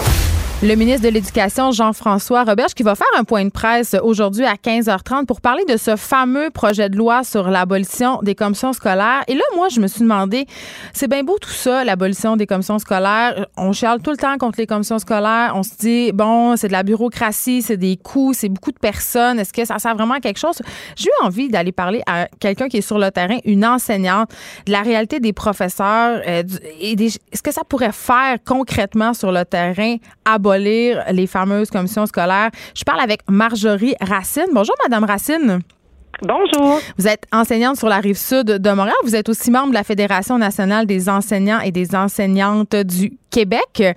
Là, bon, le, journal de Montréal ce matin rapportait que l'abolition des commissions scolaires, et ça c'est beau, là, ça frappe l'imaginaire, on aime ça, ça ramènerait 45,5 millions euh, de dollars et ça serait notamment utilisé, ces beaux bidous-là, pour engager 160 professionnels, par exemple, comme des orthopédagogues. Mais bon, tout ça a l'air bien beau. La réalité sur le terrain, quand on parle du manque de professionnels, c'est quoi? Est-ce qu'on en a vraiment besoin? Est-ce qu'on devrait mettre cet argent-là ailleurs? Qu'est-ce qu'on devrait. Comment ça se passe? Ah oui, c'est clair. Puis en partant là, dans le fond, qui va pleurer les coupures là au niveau des commissaires? Pas moi en tout cas. bon, ben on est probablement deux. L'idée derrière ça, c'est de dire comment on se pose plein de questions en lien avec euh, ce que le ministre va annoncer tout à l'heure d'ailleurs. Puis c'est très, c'est inquiétant en fait. On, on, peut se demander justement qui va gérer ces fameux budgets que les commissions scolaires gèrent en ce moment? Vous me parliez justement de services euh, à l'élève ou de, de, de sommes qu'on va allouer au niveau des, des, des élèves, mais c'est qui va gérer? Est-ce que ça va devenir les directions d'école qui vont gérer ces budgets-là? Elles ne sont pas nécessairement meilleures que les commissions scolaires pour gérer des budgets, c'est ce que j'aurais envie de dire. Ben exactement. Puis vous savez, aujourd'hui, les, les, les, directions euh, sont, ils sont aussi en pénurie au niveau des directions, là, autant au, niveau du personnel tout confondu, ce qui fait que euh, les gestionnaires de, de, de, nos boîtes, de nos écoles, là, la centralisation qu'on avait avec les commissions scolaires, de quelle façon ça va se vivre avec euh, les centres de services, ou je ne sais comment ils vont les appeler, mais ce qui est inquiétant, c'est que nous, nos élèves qui sont en difficulté dans nos milieux, oui, le manque de services est criant, mais à partir du moment où chaque milieu va devenir autonome à gérer ses sous, si c'est ce qui va, si c'est ce qui se produit, ben là, la direction ne pourra pas faire une demande au sein de la commission scolaire pour obtenir des sommes supplémentaires en lien avec des besoins spécifiques. Et vous savez qu'il y a aussi l'attribution de tout ce qui est en lien avec le perfectionnement, en lien avec des classes pour des élèves en difficulté. Euh, comment on va vivre la mécanique du mouvement du personnel? Alors, qui va devenir notre employeur? Euh, c'est assez questionnant, c'est inquiétant. On, se demande ce que le ministre va annoncer dans quelques heures, puis on a hâte d'obtenir des, des réponses à ces questions-là. OK. Euh, bon, évidemment, là, on se parle euh, des commissions scolaires, mais on, ne va pas se mettre la tête dans le sable. Je crois que l'école au Québec a un gros problème en ce moment. Euh, abolir les commissions scolaires, ça sera pas nécessairement une panacée. Qu'est-ce qui cloche dans nos écoles concrètement, Madame Racine? Ben moi, je pense que clairement, là, la valorisation de la profession là, va passer par une somme d'argent intense qu'on va venir mettre dans le système d'éducation. Très clairement, là, on, pas juste le euh, on le vit en ce moment, là, on a nos commissions scolaires, on, s'entend. Mais à partir du moment où ils vont comme sortir ces sommes-là pour les injecter dans les différentes écoles, mm. comment ça va se vivre au quotidien? Là? Moi, si vous me parliez de 46 millions tout à l'heure qu'on va sauver sur quatre ans là, en abolissant les salaires des commissaires, là, mais je sais pas si on, on fait un petit calcul vite vite, là, il me semble que ça, ça représente l'équivalent d'une personne par commission scolaire par quatre ans. Là. Je ne sais pas de où on va gagner des services avec ça. Là. Mais ça, pour moi, là, c'est, c'est pas un gros gain. Là. Ben oui, là on se parle de la fameuse question du salaire. Euh, bon, euh, c'est souvent les premières revendications qu'ont les syndicats, mais en même temps, j'ai l'impression que la situation des enseignants par rapport à leurs conditions de travail, on sait que c'est difficile, on sait qu'il y a beaucoup d'enseignants qui abandonnent. On parlait euh, la semaine passée des enseignants qui sont pas accompagnés après leur formation. Je pense que c'est pas juste la question de l'argent ici là. Absolument, vous l'avez dit là, tout, tout le système est, est, en difficulté. Puis c'est pas pour rien là qu'on on, ça, fait longtemps qu'on en parle là, de la valorisation de la profession, puisque les, les, enseignants vivent dans leur quotidien là. Mais ça a changé la perception, non? Parce que avant, on dirait euh, le métier de professeur c'était quelque chose qui était vraiment valorisé socialement. Euh, on respectait les professeurs, c'était considéré comme une job importante. Maintenant, on dirait que c'est quasiment euh, la lie de la société. On, on se dit qu'ils se plaignent le C'est quoi ce retournement-là de perception? J'en ai aucune idée. Très honnêtement, Madame Patterson, là, je, puis moi, en tant qu'enseignante depuis 1997, euh, là, j'ai vu des changements concrètement là au sein de mon travail. Oui, euh, la clientèle n'est plus la même, nos services sont, sont, nos besoins sont pas les mêmes. C'est c'est aussi clair que ça. Puis j'ai j'ai comme l'impression que nos gouvernements puis nos dirigeants sont sont peut-être pas euh, conscients de ce qu'on vit au quotidien dans les milieux. Mais clairement là, ça prendrait un ministre qui décide de débarquer dans nos classe et qui voient ce qu'on vit au quotidien, parce que c'est pas le cas là. Puis moi, j'ai hâte de voir là au niveau du, du, euh, du, processus du pouvoir décisionnel là comment ça va être attribué à chaque milieu ou de quelle façon ça va se vivre, parce que ça c'est ça c'est ce qui pourrait nous inquiéter dans les différents milieux là. Mais là aujourd'hui, ça fait un an euh, que la CAC est au pouvoir, puis à date ils font pas mal tout ce qu'ils avaient annoncé et ça dans pas mal tous les départements. Est-ce que vous avez vu une différence depuis qu'ils sont arrivés au pouvoir? Parce que j'ai quand même l'impression euh, que le ministre Roberge veut changer les choses là, il vous écoute. Mais c'est une grande machine là qu'on c'est comme un bateau qu'on essaie de, ouais. de revirer de bord. Là, on s'entend que c'est pas en un an là que le, gouvernement est au pouvoir qu'on va réussir à, à, tourner ça là de euh, Mais il y a une volonté. dans les milieux. Est-ce qu'on voit une différence en ce moment? Ben non. Soyons réalistes, là. pas du tout. Ben aucune différence. Je, je vivais des, difficultés il y a deux ans, on en vit encore cette année. C'est c'est du pareil au même là. C'est pas parce que la CAQ est arrivée au pouvoir depuis un an que ça a changé des grosses choses, même si le ministre Roberge dit vouloir faire des changements dans le système d'éducation. Je vous écoute, Madame Racine, vous avez l'air un peu cynique. Est-ce que vous pensez que ça peut s'améliorer? Vous avez l'air un peu défaitiste? Ben, est-ce que ça peut s'améliorer? On va voir ce que le gouvernement veut faire avec euh, avec notre profession, parce que dans le fond, notre profession est dans les mains là, de nos dirigeants là. Alors, c'est clair que nous, on, on, martèle toujours que ce qui est important pour nous, c'est d'avoir du service pour nos élèves, d'avoir une qualité au niveau de notre, qualité de vie là, dans nos classes. On n'a pas ça en ce moment. Alors oui, je peux peut-être avoir l'air pessimiste, mais l'idée derrière ça, c'est de se dire qu'est-ce qu'est-ce que notre gouvernement va faire vraiment et concrètement là, pour nous aider à, survivre? Parce que je pense que dans le milieu de l'éducation, aujourd'hui, on survit. Oui. On va suivre ça, évidemment, à 15h30, cette conférence, euh, ce point de presse par le ministre de l'Éducation, Jean-François Roberge. Merci, Madame Racine, de nous avoir parlé. Marjorie Racine, qui est enseignante sur la rive sud de Montréal et aussi membre de la Fédération nationale des enseignantes et des enseignants du Québec. Geneviève Peterson, la seule effrontée qui sait se faire aimer. Jusqu'à 15, vous écoutez Les effrontés. Bon, le fameux dossier de la viande rouge, on peut-tu en manger, on peut-tu pas en manger, c'est-tu terrible, c'est-tu pas terrible, on le sait plus. Euh, là, on apprend une nouvelle étude. il, y a, il y a des feux roulants d'études tout le temps partout qui disent une chose et son contraire. Et là, une nouvelle étude qui nous apprend que la viande rouge ne serait pas nécessairement mauvaise pour la santé. Finalement, j'en parle avec Stéphanie Côté, qui est nutritionniste pour Extenso. Bonjour, Madame Côté. Bonjour Geneviève. Écoutez, euh, on s'en parle souvent, là, les études en nutrition qui se contredisent les unes après les autres. Mais avant qu'on se Mhm. parle de cette espèce de brouhaha-là, euh, j'aimerais ça qu'on qu'on- on va faire le point sur la fameuse viande rouge parce que beaucoup, beaucoup de pays recommandent de limiter sa consommation. Ben oui. La consommation de charcuterie aussi parce que ça préviendrait euh, bon le cancer, certaines maladies du cœur. Ça, est-ce que c'est toujours vrai, là, même à la lueur de cette fameuse étude?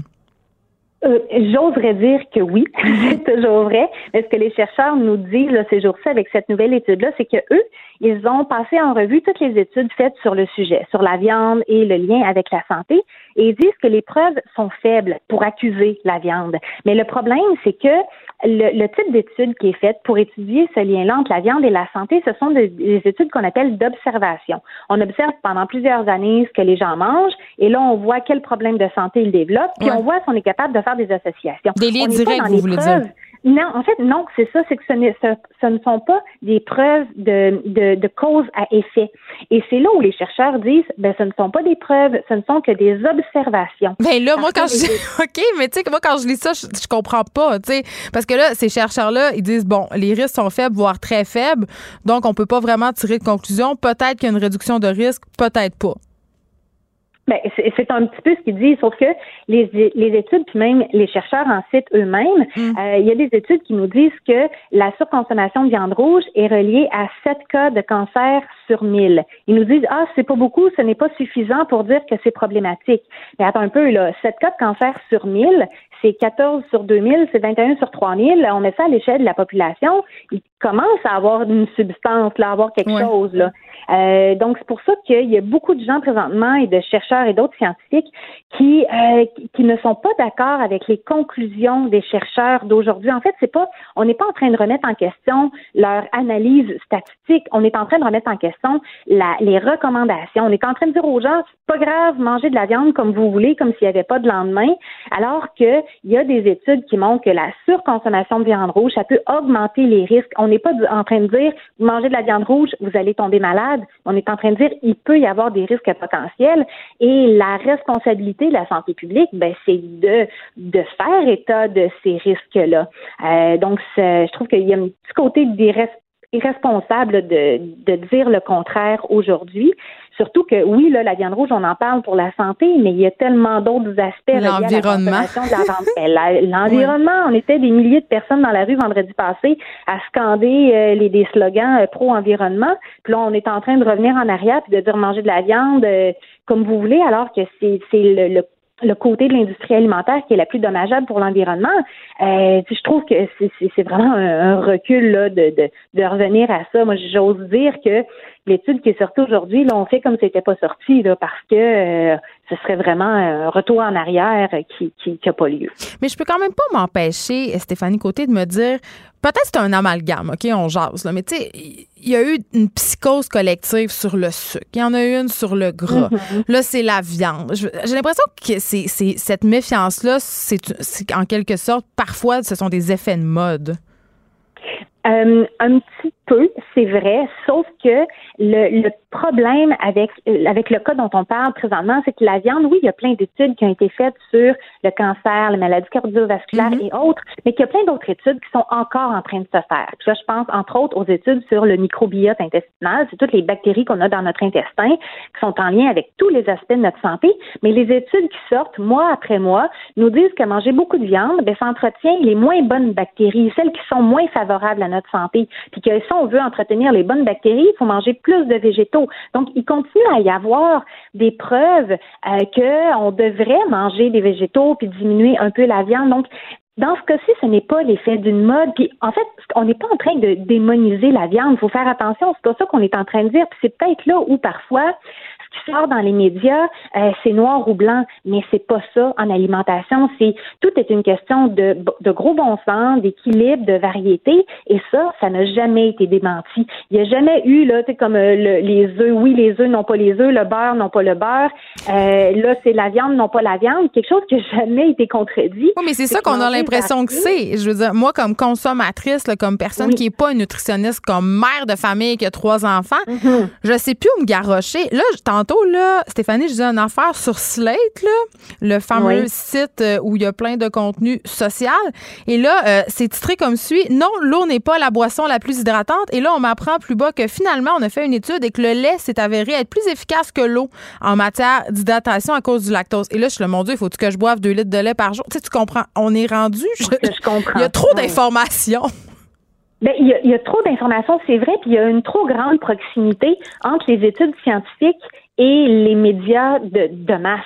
Euh, aussitôt qu'il y a une étude qui sort d'un laboratoire, on la publicise partout, puis là, on en tire des conclusions, alors que la science, ben, ça marche pas comme ça. C'est une accumulation d'études, puis c'est là-dessus qu'on se base pour faire des recommandations quand on a des preuves suffisantes.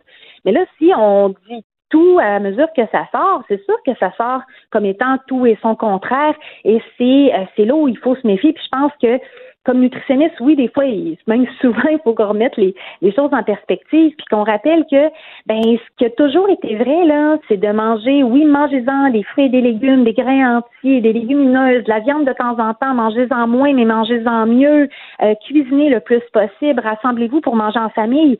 Ça, là, euh, je pense qu'il n'y a personne qui peut me sortir une étude comme quoi là, ça ne ça ne vaut pas comme euh, comme euh, comme recommandation.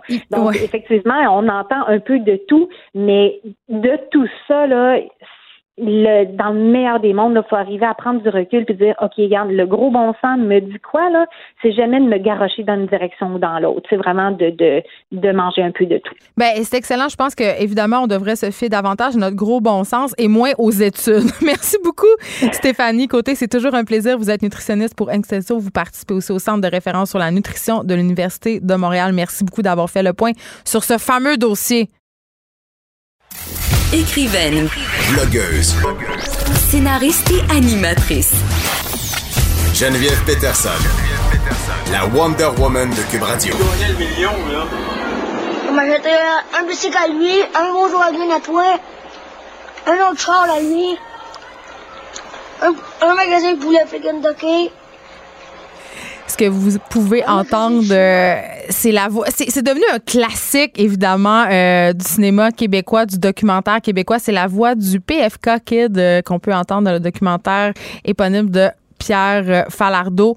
Euh, Et là, il y a beaucoup de monde dans mon studio aujourd'hui. C'est rare. C'est comme une espèce de petit party parce que aujourd'hui, c'est un grand jour. On lance une nouvelle mouture d'une marque qui s'appelle tabloïd euh, que vous connaissez peut-être déjà parce que évidemment on a déjà parlé de quelques dossiers de tabloïd mais aujourd'hui c'est relancement en grande pompe. Et là euh, j'avais envie de recevoir justement euh, les gens qui sont à l'origine de cette nouvelle mouture Charles D'Amboise qui est chef des contenus à tabloïd. Bonjour. Allô, et j'ai aussi deux producteurs de contenu des milléniaux. Donc, Anne-Julie Larouche, bonjour. Oui, allô Geneviève. Et Gaël Poirier, bonjour. Mais je vous taquine, là. Je, C'est parce que j'aime ça faire des jokes de milléniaux, je me sens, je me sens revivre. Bon, OK. Alors, parlons de cette nouvelle mouture. Nouveau site web, euh, Charles. Oui. Bon, de que c'est? Euh, en fait, ce qu'on voulait faire avec le tabloïd, on s'est donné des nouvelles missions. On veut parler, c'est sûr, aux jeunes pas juste pas juste les jeunes de Montréal, pas juste les les millénarios euh, du plateau. Non, euh, c'est millénario ou milléniaux là? Euh, Angélie. C'est millénario. On a bien regardé là parce que fait que là c'est c'est millénario. OK. Donc c'est ça des sujets donc qui sont collés à l'actualité mais que justement on va incarner ailleurs qu'à Montréal. Donc, euh, disons qu'on parle d'avortement, mais on va pas vouloir juste savoir qu'est-ce qui se passe euh, pour une fille qui est à Montréal, mais on va pouvoir euh, peut-être se déplacer à Bécomo ou Saguenay pour voir c'est quoi la réalité de tout ça. avec ça, on veut faire des incursions, donc des incursions dans des métiers un petit peu moins connus, des enquêtes, des portraits. Et c'est ça un peu le premier portrait qu'on a de Paul Ross. Oui, parce que là, on a fait jouer un extrait de Peace oui. c'est pas pour rien. Non, c'est pas pour rien. C'est un peu notre gros coup aujourd'hui pour le lancement. Euh, donc, euh, juste pour ceux peut-être qui, qui se rappellent pas, là, ce film-là, 1978, c'était, oui, tu l'as dit, Pierre Falardeau, Julien Poulain.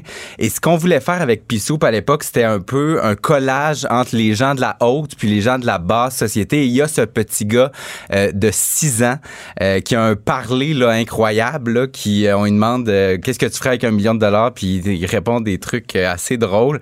et puis, ce qui est intéressant, c'est que les, les deux producteurs de contenu, il y a Frédéric Guindon et et, euh, et euh, Jules Falardeau, qui est le fils de Pierre, donc qui revisite euh, l'œuvre de son père dix ans après sa mort. Et le timing, c'était même pas voulu. Là. C'est vraiment, c'est vraiment. Non, parce que ça leur a pris quand même un certain temps à le retrouver, ce ça fameux PF Un an et demi. Ouais. Et au départ, ils savaient pas s'il était décédé. C'est Frédéric Guindon, il travaillait pour Urbania à l'époque. Il avait lancé un appel à tous, pas été capable de le retrouver. Finalement, ils, se, ils, ils lui ont parlé via Facebook et ils l'ont retrouvé justement euh, à sa sortie de maison de transition parce que finalement ce PFK kid là euh, a, eu une Vie, non a eu une vie très très difficile puis le message de ce reportage là est très fort dans le sens où sais, Pierre Falardeau voulait montrer un peu la misère de Schlaga en 1978. Les disparités économiques aussi. Tout à fait, les différences entre la haute et finalement, son histoire à lui est hyper touchante. Euh, Jules a réussi avec Frédéric à avoir à, gagner la confiance de cet homme-là parce qu'il voulait peut-être pas parler, mais il savait qu'il était devenu un personnage mythique. Il a quand même fait rire de lui aussi beaucoup là. Il a fait rire de lui, mais puis il y a eu un buzz un peu autour de. C'est à peu près 2004-2005 il y a eu un buzz. Urbania avait fait euh, une une, je pense qu'il y a 10 ans. À chaque fois que tu dis Urbania, euh, un enfant meurt. ben pourquoi tu dis non, mais c'est faut le dire que Frédéric était à Urbania, puis. Oh non! mais mais je te non non blague. je sais je sais mais euh, mais bref euh, ça a donné des moments touchants je pense qu'on a un extrait on l'a J'ai vu le coffret ah. euh, Falardeau Poulain non ça c'est la première fois que je vois ça c'est cool man ouais qu'est-ce que ça te fait de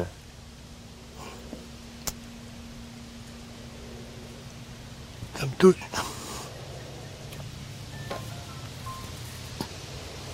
Ouais, ça me touche. Dans le fond, je, je vois à quelque part j'ai manqué ma vocation. Si ma photo est citée des affaires comme ça, tu sais, Poulain Valardo, c'est. Non, c'est hot. Je trouve ça. Euh... Ben, ça sort bien, c'est beau, là. Ah, c'est moi. c'est sûr. J'étais un petit monstre, mais j'étais un beau bonhomme, tout rond, quand j'étais petit. Quand tu dis que tu as manqué ta vocation, c'est quoi? Ben, tu penses que tu être acteur? Oui, j'aurais dû être acteur. Ce qu'on entend, évidemment, c'est la voix euh, de cet homme qui est devenu un, adulte, évidemment. Mm-hmm. Euh, qui, quand, il a l'air quand même assez touché aussi de, de cette affaire-là. Oui, de l'attention qu'on lui a donnée. C'est. Euh, c'est puis la confiance vraiment quand je parle de la confiance qu'il a donnée à Jules c'était je pense que c'était pas évident pour lui de se montrer euh, après autant d'années. Ouais puis euh, aussi de peut-être dire à la face du monde ben évidemment euh, j'ai pas eu une vie super, tu sais. Oui, tout à fait. C'est, c'est, ça donne vraiment des images touchantes. Puis c'est à la fois drôle parce qu'il est capable de rire de lui aussi, puis de, de porter un regard quand même juste sur sa vie. Euh, c'est vraiment touchant. C'est à voir. C'est un documentaire de 14 minutes, donc qu'on a qu'on a dévoilé ce matin. On a aussi plein d'autres contenus. Ben c'est ça, parce que là, tu as traîné avec toi, évidemment, deux collaborateurs, Anne-Julie Larouche et Gaël Poirier. Euh, Anne-Julie, tu viens de la région de Québec. Gaël, tu viens de la BTB. Est-ce que c'est euh, ce désir justement d'ajouter peut-être une voix plus sensible aux régions, Gaël? Euh, oui, probablement. Euh, c'était dans cette, ça s'inscrivait dans cette mission-là. Évidemment, comme je viens, moi, je viens de Val d'Or. Euh, automatiquement, dès qu'on parle des régions, ça vient m'intéresser, ça vient, ça vient me rejoindre. Mais là, ça sera pas juste quatre roues, skidoo. C'est pas ça, région. Là, non, la région, c'est pas ça. Non, la région, c'est du monde qui s'implique, c'est du monde qui, qui, qui, développe des idées au niveau culturel. Euh, c'est des, des, points de vue différents de ce qui se fait en ville, mais c'est pas nécessairement quelqu'un qui fait des wheelies en motocross. Là. Mais c'est parce que c'est un peu cette image-là qu'on a tout le temps. À chaque fois que je viens de Saguenay, ils me demandent à quel âge. Justement, c'est peut-être intéressant de déconstruire cette image-là puis d'offrir une autre vision des régions. Fait qu'est-ce qu'on peut s'attendre à ce qu'on s'intéresse justement à la vie culturelle? En région, à cette espèce de retour aussi, parce qu'on l'assiste de plus en plus à ça, des jeunes qui ont habité la ville de Montréal puis qui retournent à leurs origines? Euh, oui, oui, il va y avoir de ça. Là, en ce moment, on est bien trop dans les, dans les élections. En fait, là, on parle justement de, des promesses des politiciens par rapport au développement économique des régions. Puis là, vous avez les jeunes stratèges des partis fédéraux. Toi, tu oui, travailles là-dessus? ça, c'est le dossier plus à ah! Anne-Julie. Tu saurais mieux en parler que moi. Oui, oui, c'est ça. Ben, euh, nous, on a... Je, ben, je sais pas si tu as remarqué, Geneviève, dans ton Instagram aussi, on avait cette discussion-là cette semaine, puis on était un peu bombardés sur Instagram de, de, de, tous les, les, partis politiques, là aussi sur Facebook, Twitter, mais vraiment, on a validé avec euh, plein de millénaires euh, qui sont à l'intérieur des, campagnes là, dans les quatre partis principaux. Puis vraiment, là, le nerf de la guerre euh, dans cette campagne électorale, c'était de promouvoir les, euh, les, différents partis sur Instagram avec différentes stratégies, c'est des, des, coulisses de la campagne, des photos de famille. Fait que vraiment, là, on a comme décortiqué ça. Puis c'est maintenant sur le site là, sur tablette.co. Mais, mais oui, vraiment, comme Gaëlle le disait, moi, je viens de Québec, puis j'ai travaillé aussi en Gaspésie, j'ai étudié à euh, c'est vraiment important de, de, de, faire ce portrait-là aussi parce que euh, les jeunes en région, ils ont des opinions, puis euh, mm-hmm. ils veulent aussi savoir qu'est-ce qui se passe du côté de chez eux, puis des dossiers, puis pas juste entendre parler de Montréal puis de Québec. est-ce que vous trouvez que les, dans les médias, on est trop montréalo-centré?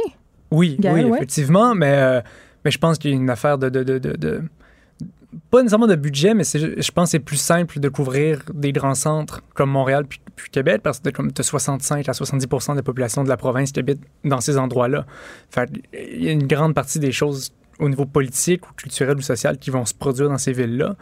Euh, mais c'est important de donner une voix aux régions parce qu'il y a du monde qui habite, puis il y a des gens qui, qui développent des super bons projets. Puis le Québec, ça ne se résume pas à Montréal. Ou Québec, Montréal et Québec, sans les régions, il, y a quelque chose qui ne fonctionne pas. Et là, qui dit millénario, j'ai appris ma leçon, euh, dit questionnement environnemental. On est en pleine crise climatique en ce moment. Angie Larouche, est-ce que ça va faire partie, si on veut, des préoccupations aussi, Gaëlle, de, de tabloïd, le, le beat environnement, si on veut? Ben oui, tout à fait. Puis je pense que Gaëlle peut, peut parler aussi de ce qu'il a traité cette semaine par rapport à la transition énergétique. Ouais. Le premier dossier sur lequel je voulais travailler, c'était est-ce que c'est possible de développer l'économie des régions, mais aussi de protéger l'environnement dans ces régions-là? Parce qu'on nous promet plein de choses sur... Euh, euh, comme, mettons, en ce moment, il y, a, le pipeline entre la BTB puis le Saguenay ou le projet de gazoduc également. c'est très controversé au Saguenay. On parle de, de, de, projets pour développer l'économie, mais on, a plein de promesses de mesures pour protéger l'environnement aussi, mais on se rend compte que ces projets-là sont souvent polluants. Euh, puis c'est un gros dossier, puis on se perdait un peu dedans, puis on se rendait compte qu'il y a des choses qui sont mal comprises, même au sein de l'équipe ou, tu sais, comme on parle souvent de transition énergétique, c'est le, la première capsule euh, qu'on a sortie que, j'ai faite. Une capsule euh, vidéo. Une capsule vidéo, oui, qui est disponible sur notre site web. euh, oui, d'accord. Oui. Euh, puis, fait là, je parle, c'est quoi la transition énergétique? Parce que c'est bien beau, les politiciens nous en parlent, ils nous vendent ça comme si Oui, mais c'est ton vraiment, c'est quoi? Tu as raison, parce que je pense pas que je pourrais te l'expliquer très clairement. Exactement ce qu'on a réalisé. C'est que les gens autour de nous savaient un peu c'était quoi, mais es-tu capable de le définir?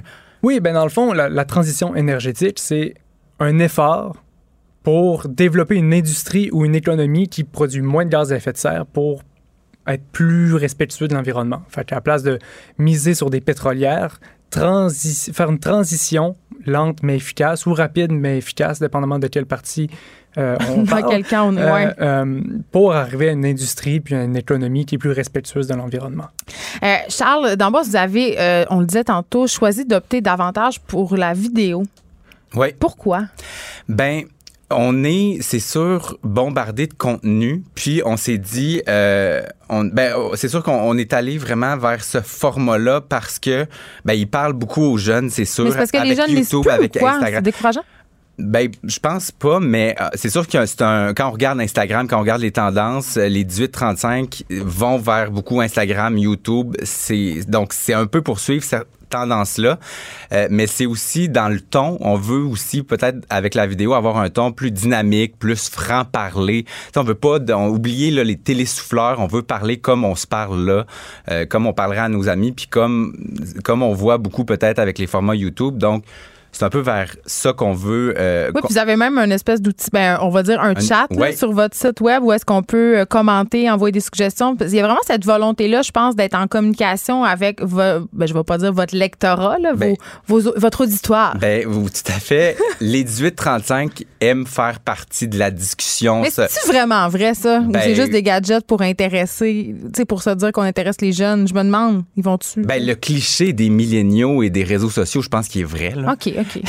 Je pense que les, oui, des fois, ça, ça, ça a son lot de, de, de conséquences négatives, de conséquences, mais il y a aussi, euh, il y a aussi là-dedans, nous, et c'est ce qu'on aimerait faire avec nos reportages, cette idée de, bon, ben, tu réagis à un reportage.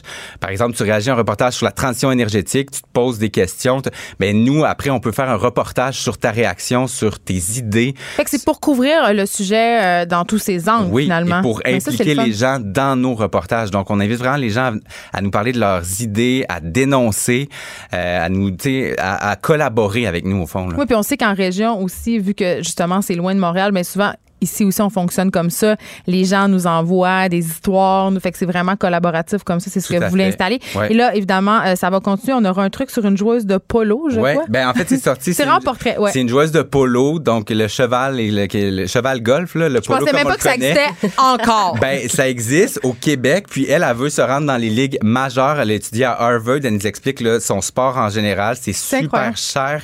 Euh, ça coûte, je pense, 40 000 dollars, là, je, je me- si je me rappelle bien. Euh, puis sinon, on a d'autres sujets qui vont euh, champ gauche. Là aussi, on est, on, s'est- on est allé, on a fait une incursion dans un house party à Laval où il y a une gang de gars qui, euh, dans la maison familiale, font un party depuis huit ans. Et l'an passé, il y a Depuis 400 huit ans? Depuis huit ans. C'est comme une tradition. Et l'an passé, il y a 400 personnes euh, qui sont venues et les parents ne sont pas au courant. Je trouve c'est- ça formidable. Ben, c'est ça. C'est le genre d'histoire un Ne peu. sont pas qui- encore au courant. Ne sont pas Ben encore là, je au pense courant. que Mais on les nomme pas. peut-être Il y a- il y a- pourraient le on a gardé un peu un genre d'anonymat. Mais ils vont mais- voir leur maison, là. Non, mais on a juste filmé en dedans. On, a, Ok. on, a, on a comme. Ils vont peut-être reconnaître leur petit bibelot de minou. On sait pas. Peut-être. Oh, les ben- bibelots, ils ont caché ça. C'est ça, ils nous expliquent toute leur technique. Là. Comme membre de l'auditoire, je te chatte que je voudrais savoir qu'est-ce qui s'est passé. Bravo. avec- Excellent avec réflexe. Merci beaucoup. Merci. Charles D'Amboise, Anne-Julie Larouche, Gaël Poirier, on va pouvoir regarder ce que vous faites sur le site de Tabloid, évidemment. Et je vous annonce euh, que vous allez devenir euh, aussi des collaborateurs réguliers de l'émission. Vous allez pouvoir venir euh, nous présenter vos sujets, vos vidéos. Donc, tout sera, sera formidable. Merci beaucoup d'avoir été là. hâte de Merci, collaborer. merci. Hey, mais moi, je vais voir tout de suite le reportage sur le party. Huit ans sans s'en rendre compte, je, je, je comprends pas. Qui sont ces parents-là? C'est extraordinaire. Merci beaucoup. Merci. Geneviève Peterson, la seule effrontée qui sait se faire aimer. Jusqu'à 15, vous écoutez Les effrontés. Il est là, notre chroniqueur littéraire préféré, David Quentin, qui nous parle évidemment euh, d'actualité du monde du livre, mais qui va aussi critiquer euh, les plus récents livres qu'il a lus. Bonjour, David Quentin. Bonjour Geneviève. Hey, il s'en passe-tu des affaires? Là, je disais, c'est quasiment rendu un, un running gag. Je disais en Oui, début d'émission, je dis, est-ce que ça arrive une chronique littéraire? En tout cas, à date, tous les chroniques qu'on a fait ensemble, on a parlé de Kevin Lambert. Donc là, je ne sais pas, est-ce que, est-ce que Kevin devrait commanditer la chronique? Est-ce qu'on devrait la rebaptiser, le segment Kevin Lambert? Je ne sais pas, mais il se passe encore des affaires pour ce jeune auteur originaire du Saguenay-Lac-Saint-Jean et s'illustre partout. Et il est prophète en son pays aussi, donc il faut en parler. Oui, absolument, parce que la semaine dernière, euh, peu de temps après la chronique, donc il recevait le prix euh, au Salon du livre du Saguenay pour son roman, donc Querelle de Robertval.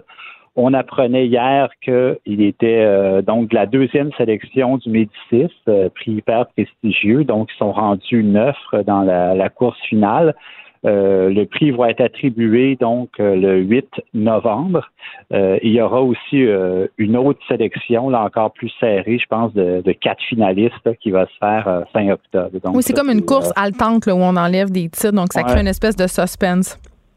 Mais tu sais, au final, même si le, je lui souhaite là, mais même s'il ne remporte pas, il y, a, il y a une visibilité absolument incroyable en France. Il n'y a pas une journée qui passe sans que je vois pas une critique passer sur les réseaux sociaux, que ce soit dans un journal ou une vidéo. Euh, il est partout là. Donc c'est c'est inespéré, inattendu, et je suis je suis content parce que je trouve que ça ouvre la porte pour la littérature québécoise dans les saisons à venir. Je pense que ça va créer une espèce de d'engouement euh, pour beaucoup, beaucoup de monde. Mais j'espère aussi, euh, puis ça, c'est un sujet dont on parle peu, qui est un peu tabou dans le monde littéraire, mais je vais le dire quand même. J'espère que ça va se traduire en vente de livres parce que, évidemment, on sait euh, que beaucoup d'auteurs d'ici peine à vivre de leur écriture.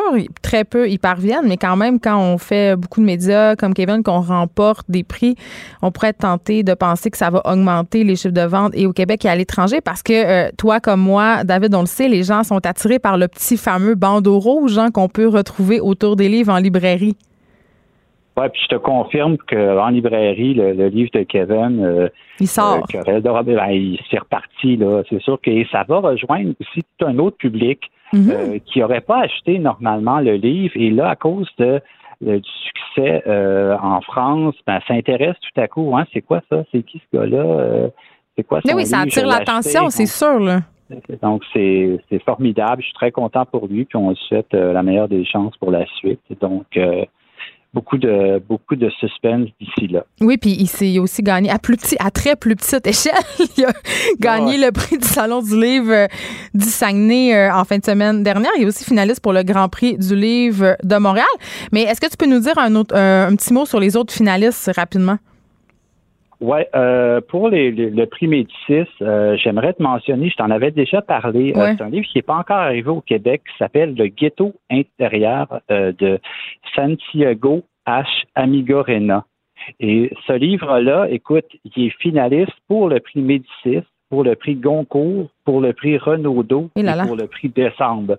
Euh, c'est un livre qui est paru euh, il y a quelques semaines en Europe chez POL Éditeur. Euh, les critiques sont dithyrambiques. Moi, j'ai très hâte de lire. C'est certain que je vais t'en parler d'ici le Salon du livre de Montréal. c'est sûr qu'il va, il va recevoir un prix. Je suis prêt à parier.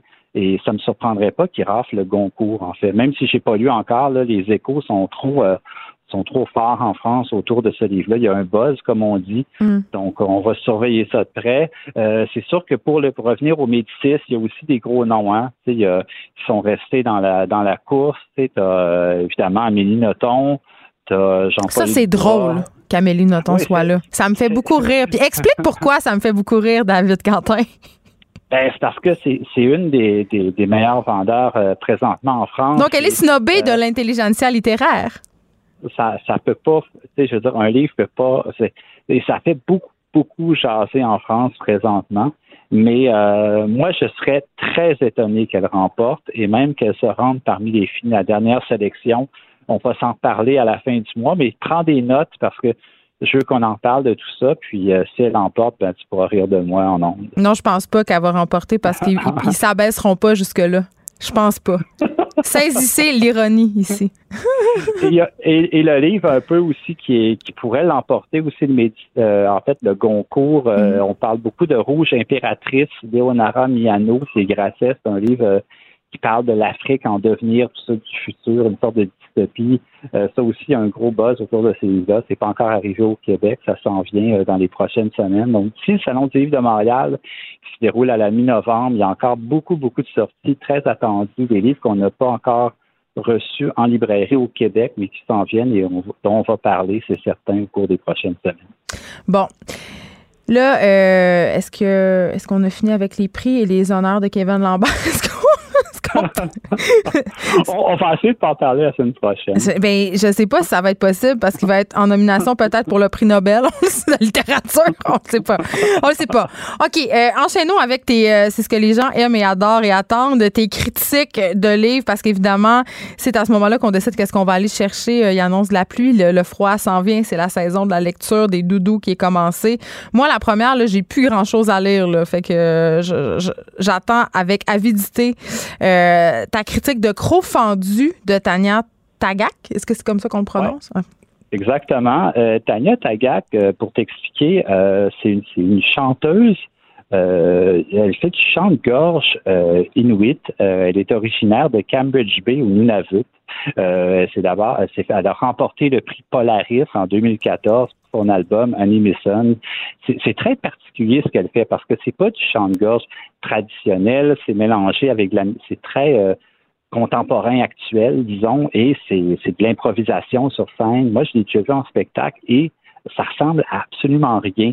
Euh, c'est très particulier, très personnel comme démarche. Et là, L'an dernier, elle a publié un premier livre, donc qui s'appelle Split Tooth et qui sort cet automne en Mhm. traduction française chez Alto. Ça s'appelle Profondu, finaliste au prix Giller, premier roman Amazon. Tu sais, Elle est devenue comme une du jour au lendemain une, sorte de vedette littéraire du Canada anglais. Donc, euh, Alto a décidé de, de, de- a eu la bonne idée de la signer et ça sort aujourd'hui en librairie Crofendu. Moi, j'en avais lu de, de longs passages euh, lorsque c'était paru en anglais et déjà, j'étais comme intrigué par ce livre-là.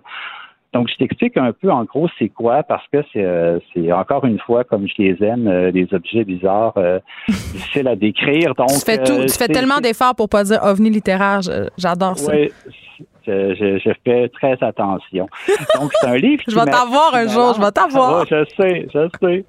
Ça mélange. Donc, c'est un livre qui mélange des souvenirs, des rêves, des poèmes et des illustrations. Donc, c'est euh, hybride, euh, c'est des bribes de texte, des fois sur deux pages, trois pages. Puis juste pour donner une idée, parce qu'on a un petit peu de temps, je voulais te lire le début du texte. Ça va te donner un peu une idée de du ton un petit peu du livre. puis ça nous met un petit peu dans le coup. Donc, euh, je commence, ça, ça s'ouvre comme ça sur les premières phrases. Des fois, on se mettait à l'abri dans le placard quand les ivrognes rentraient du bar. Assis, cachés, les genoux collés, on espérait que personne ne nous trouverait. Chaque fois, c'était différent. Des fois, on n'entendait que des coups, des cris, des plaintes, des rires. Des fois, la veille venait nous rejoindre, la vieille venait nous rejoindre et nous enserrait dans son amour déchirant. Son amour si puissant, si lourd qu'elle ressemblait à un fardeau. À l'époque, je savais déjà que l'amour peut être une malédiction. Donc, tu sais, pendant tout le livre, tu as ce côté espèce de tension parce qu'on est dans les années 70. Elle, elle nous raconte en fait l'histoire d'une jeune fille, en fait, qui a 11 ans, qui vit sa puberté euh, au Nunavut et qui est à la fois dans la réalité très euh, très sombre euh, et en même temps le, le rêve, le côté un peu féerique, mythologique de l'Arctique. De l'évasion aussi, peut-être un peu? Oui, oui, absolument. Tu sais, puis comment euh, et, et c'est pas et elle s'est fait un peu taguer au début quand le livre est sorti. Tu as fait un livre jeunesse et elle, elle a dit sur Twitter, elle a dit écoutez, c'est tout sauf un livre jeunesse. C'est le contraire d'un livre jeunesse parce Mais que pourquoi à chaque fois qu'il y a euh, des dessins dans un livre ou qu'on parle de des personnages qui sont adolescents ou enfants, on dit que c'est un livre jeunesse? Tout le temps. tout le temps, effectivement, tu as, été victime de ça toi aussi. Oui, Et- la déesse des mouches à feu, c'est pas nécessairement un roman pour les adolescentes. Je Non, dirais ça. Et, et c'est drôle parce que en lisant, c'est, très différent de la, de la déesse euh, Crofendue, mais j'ai senti euh, chez, chez ce personnage-là quelque chose de, de très fondeur, de, de très, tu sais, comme un côté, euh, elle s'en laisse pas imposer, elle expérimente beaucoup, euh, elle est plus jeune, mais, mais je sais pas, il y a quelque chose de fascinant, puis aussi, elle va arriver avec un poème qui tout, tout se, s'imbriquent bien les uns dans les autres. C'est pas comme une espèce de patchwork disparate d'objets éclatés. D'ailleurs, elle disait en entrevue qu'elle a travaillé pas, pas- pas loin de 20 ans sur ce livre-là. Maintenant, elle a une quarantaine d'années. Puis, ça fait longtemps qu'elle qu'elle Qu'elle elle le porte. ce livre Ouais. en elle. Puis, mais elle a pris le temps de le faire et on sent qu'il y a une maturité, qu'il y a un processus et ça fait partie de sa démarche artistique. C'est Celle qui a dessiné tout, tout, là, c'est vraiment un objet. Non. Ouais, les, par contre, les dessins, c'est pas elle. c'est pas elle, c'est elle a demandé à un ami qui s'appelle Jamie Hernandez, Et- mais, mais ça fonctionne tout à fait et ça vient ponctuer le texte et ça donne multiples facettes au, au livre. C'est c'est un livre parfois qui s'en va dans un côté. J'aime pas utiliser le terme le réalisme magique parce que je déteste ça. là. Souvent, ça me fait comme euh, ça me donne un peu des grincements de dents quand, quand je vois ça en littérature. Mais dans ce cas-ci, c'est bien fait parce que c'est ça appartient à sa culture d'où elle vient, puis c'est tout Mais, sans être caricatural et folklorique, c'est c'est ça que je comprends. Absolument pas, absolument pas. C'est vraiment euh, Parce très, souvent- très, très surprenant. Souvent, quand on parle d'art des Premières Nations, euh, le préjugé qu'on a, euh, c'est que c'est justement euh, des trucs très folkloriques, très enracinés dans la culture autochtone, ce qui n'est pas une mauvaise chose, mais elle, ce que je comprends, c'est que c'est un merge vraiment entre euh, ce réalisme magique dont tu parlais, donc peut-être le côté plus folklorique et des préoccupations euh, qui sont universelles. Absolument. Puis elle me fait penser un peu, tu sais, Patti Smith, le Ouais. côté un peu là, chanteuse littéraire. Tu sais, elle a quelque chose de ça, mais avec ses références, sa culture, sa spiritualité. Puis elle tombe jamais non plus dans le. C'est jamais, tu sais, comme malaisant ou quoi que ce soit. C'est juste Oui, comme un univers qui est.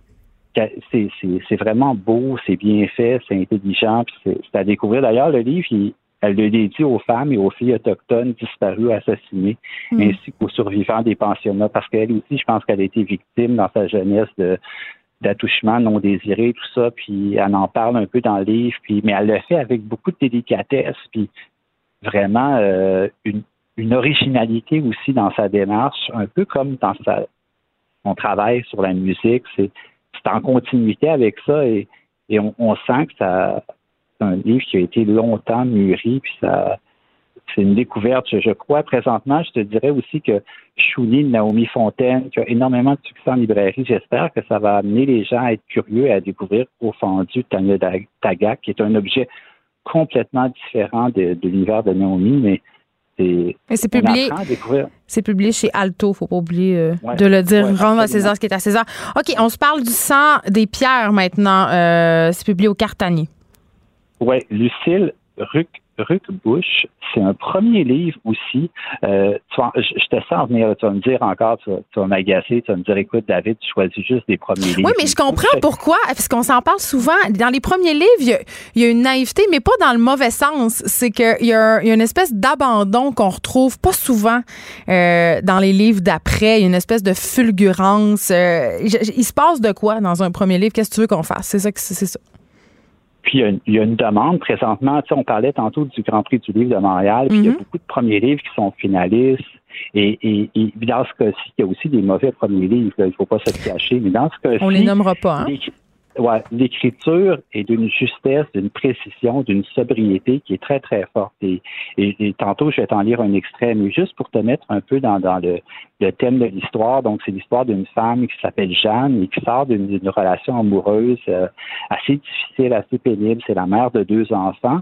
Et elle, elle nous raconte à travers le livre, et c'est là que ça, se- ça devient comme plus... euh, plus intime, donc elle, a des hémorragies utérines, donc elle va euh, chez les gynécologues et chez les médecins et c'est un livre sur, je dirais, sur l'épuisement moral et sur l'épuisement aussi sur la peur et c'est tabou, c'est tellement tabou dans notre société de parler de ça, de parler d'une mère qui est monoparentale et qui est comme plus capable d'être, qui est plus capable d'être mère et, elle le fait, elle trouve les mots et la justesse pour en parler. Puis moi, écoute, en lisant le livre, c'est un tout petit livre d'à peine 125 pages, tu sais, je m'arrêtais. OK, c'est très petit, là. oui, c'est un, un court roman, mais qui, qui va à l'essentiel et qui, qui raconte par fragments, par bribes, euh, le- son- cette histoire de cette femme-là. Et, et tout, le- la violence obstétrique, la violence médicale aussi, comment les femmes se retrouvent des fois dans des situations où elles doivent prendre des décisions euh, très rapides et euh, qui vont l'affecter sur euh, leur sexualité, sur leur vie intime. Et ça ressemble à, pas grand-chose de ce que j'ai lu en termes de, de, ça va vraiment très très loin et c'est Ben, nous en moi, don ça- un extrait, si ça ressemble pas à Ouais. grand-chose. Comme ça, ça va nous donner une petite idée d'où est-ce qu'on se situe, Ouais. là. Donc, je commence, c'est à la page 37. L'angoisse ne passait pas. Je dormais mal, je manquais de sommeil, les attaques de panique s'accentuaient. Je me réveillais en pleine nuit brusquement, avec la sensation de chuter dans un trou sans fond. J'aurais voulu, j'aurais voulu m'enfuir sans savoir où aller. Ces nuits-là, je laissais mes enfants dormir dans mon lit. Leur corps de chaque côté du matelas formait des rambardes imaginaires qui ralentissaient ma chute. J'avais besoin de les sentir près de moi. Le bruit de leur respiration m'apaisait. Leur chaleur me donnait le courage qui me manquait pour traverser la nuit. Quelque chose m'échappait, le temps avait filé si vite depuis que j'avais quitté leur père. Les procédures judiciaires, les convocations à la cour, les batailles pour la garde et la pension alimentaire, tout cela m'avait éloigné d'eux. J'avais des années de sommeil à rattraper. J'étais fatigué d'être leur mère. C'est quand même fort, là. tu sais, Ouais. Et c'est quand même mais vrai. et et- et c'est simple et c'est direct. Ben, ça marche très bien. Des fois, tu n'as pas besoin de, de chercher, de poétiser, d'utiliser des métaphores. Moi, ce que j'aime de son style, c'est qu'il est limpide, il est clair, il est précis.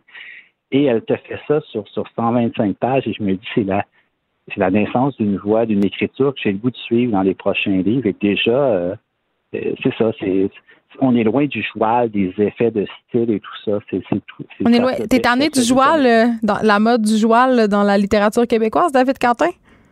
Ben, certains le font très bien, puis d'autres, je, je sens qu'ils l'utilisent un peu à leur euh, ben, phénomène de mode et tout ça, puis c'est pas toujours réussi. Donc, moi, Comme un gadget. j'aime- Ouais, j'aime quand, quand les gens. euh, ben, j'aime les écritures. Il y a des écritures qui, qui font très bien, mais dans ce cas-ci, j'aime la sobriété de cette langue-là, euh, sa précision aussi. Elle, elle touche vraiment. Puis des fois, comme je t'ai dit, tu lis cet extrait-là, puis tu t'arrêtes, tu dis, ouais, OK. Tu sais, même je viens de te le lire, puis tu as vu, je t'ai vu à réfléchir, tu dis, ouais, il me semble que il y a quelque chose de juste là-dedans que et Mais c'est qu'on n'a pas besoin de flafla pour dire les vraies choses, surtout en littérature. En tout cas, euh, c'est ce que je trouve. Euh, je rappelle les deux titres des livres d'aujourd'hui Croc fendu euh, de Tania Tagak et Le sang des pierres de Lucille Ruckbush. C'est comme Ruck- ça qu'on Ruckbush. Oui. c'est publié Au Cartanier et chez Alto, respectivement. Et là, David, une première dans ta carrière de chroniqueur littéraire, tu as reçu un mail d'auditeur pendant qu'on se parlait. Euh, Wow. Jonathan Perron, euh, qui t'implore, s'il vous plaît, euh, de faire une chronique sur le genre fantastique et la fantasy. Et là, il y, a- quand même une vogue au Québec. Je pense qu'on est en train un peu de réhabiliter la littérature de genre. Est-ce que tu en vends plus en librairie? Ben, écoute, moi, j'en, j'en lis pas beaucoup, Geneviève. Ben, Tu sais, tu je- vas devoir faire tes devoirs parce que ça nous est demandé. Ben, je vais, en- je vais essayer de te trouver. Il faut que je trouve quelque chose qui m'accroche. Et souvent, je lis de la dystopie, euh, tu sais, mais je vais, je vais essayer de trouver quelque chose. Mais tu vois, le Je nouveau livre de Larry Tremblay dont il était question, Le second mari, aurait pu faire part. On, on aurait pu le tirer puis l'inclure là-dedans. Ça aurait pu. On aurait pu. C'est une Ouais. dystopie. Mais là, je pense que l'auditeur veut quelque chose avec plus de, de- de- un petit peu de, de, d'extraterrestre et tout. Puis de, mais on verra, là, tu sais. La demande, euh, la demande est lancée dans l'univers. Je retiens. Merci beaucoup, David Quentin. On te retrouve euh, mardi prochain. Autre mail d'auditeur, on revient sur cette entrevue euh, à propos de l'abolition des commissions scolaires. Évidemment, euh, le ministre Roberge qui va faire un point de presse à 15h30. On va suivre ça pour vous. Mais il y a des gens, euh, une personne nous écrit pour dire ma belle-sœur est prof. Et c'est seulement depuis cette année qu'elle a un poste, 13 ans après avoir passé à attendre à chaque année de savoir où elle va travailler et attendre parfois jusqu'en décembre avant d'être à euh, 80 ou 100% de sa tâche. Et c'est ça compter les situations difficiles pour les femmes qui ont des enfants et qui se retrouvent sans chômage durant l'été parce que leur congé de maternité était de septembre à juin. Euh, quand même, les conditions de travail chez les professeurs sont très, très difficiles. Euh, oui, on parlait de la question du salaire tantôt, mais évidemment, je pense que c'est un peu... euh, c'est pas juste en ce qui a trait aux enseignants, là, la situation difficile des femmes au travail. Souvent, ça s'adapte... On, on s'adapte peu aux réalités des familles, donc c'est pas euh, pour euh, motiver les gens à se lancer dans l'enseignement. Et avant qu'on se quitte, il nous reste 30 secondes. Je voulais absolument en profiter pour vous parler de R. Kelly. Vous savez, ce célèbre gars de hip-hop qui est accusé de moult affaires dégueulasses. hein. On parle de kidnapping, on parle d'abus sexuels sur des mineurs, d'exploitation d'êtres humains. Euh, il attend son procès et il veut être visité par ses petites amies. Son, avocat a demandé euh, qu'il puisse recevoir ses deux blondes parce qu'il y en a deux, puis là, on autorise seulement une des deux blondes à le visiter pour des visites euh, conjugales. Voilà, c'est ça qui se passe. Je voulais absolument vous en faire part. R. Kelly, il veut, il veut coucher avec deux madames. Voilà, c'est tout pour nous. On se retrouve demain de 1 à 3. Mario Dumont suit dans quelques instants. À demain. Cube Radio.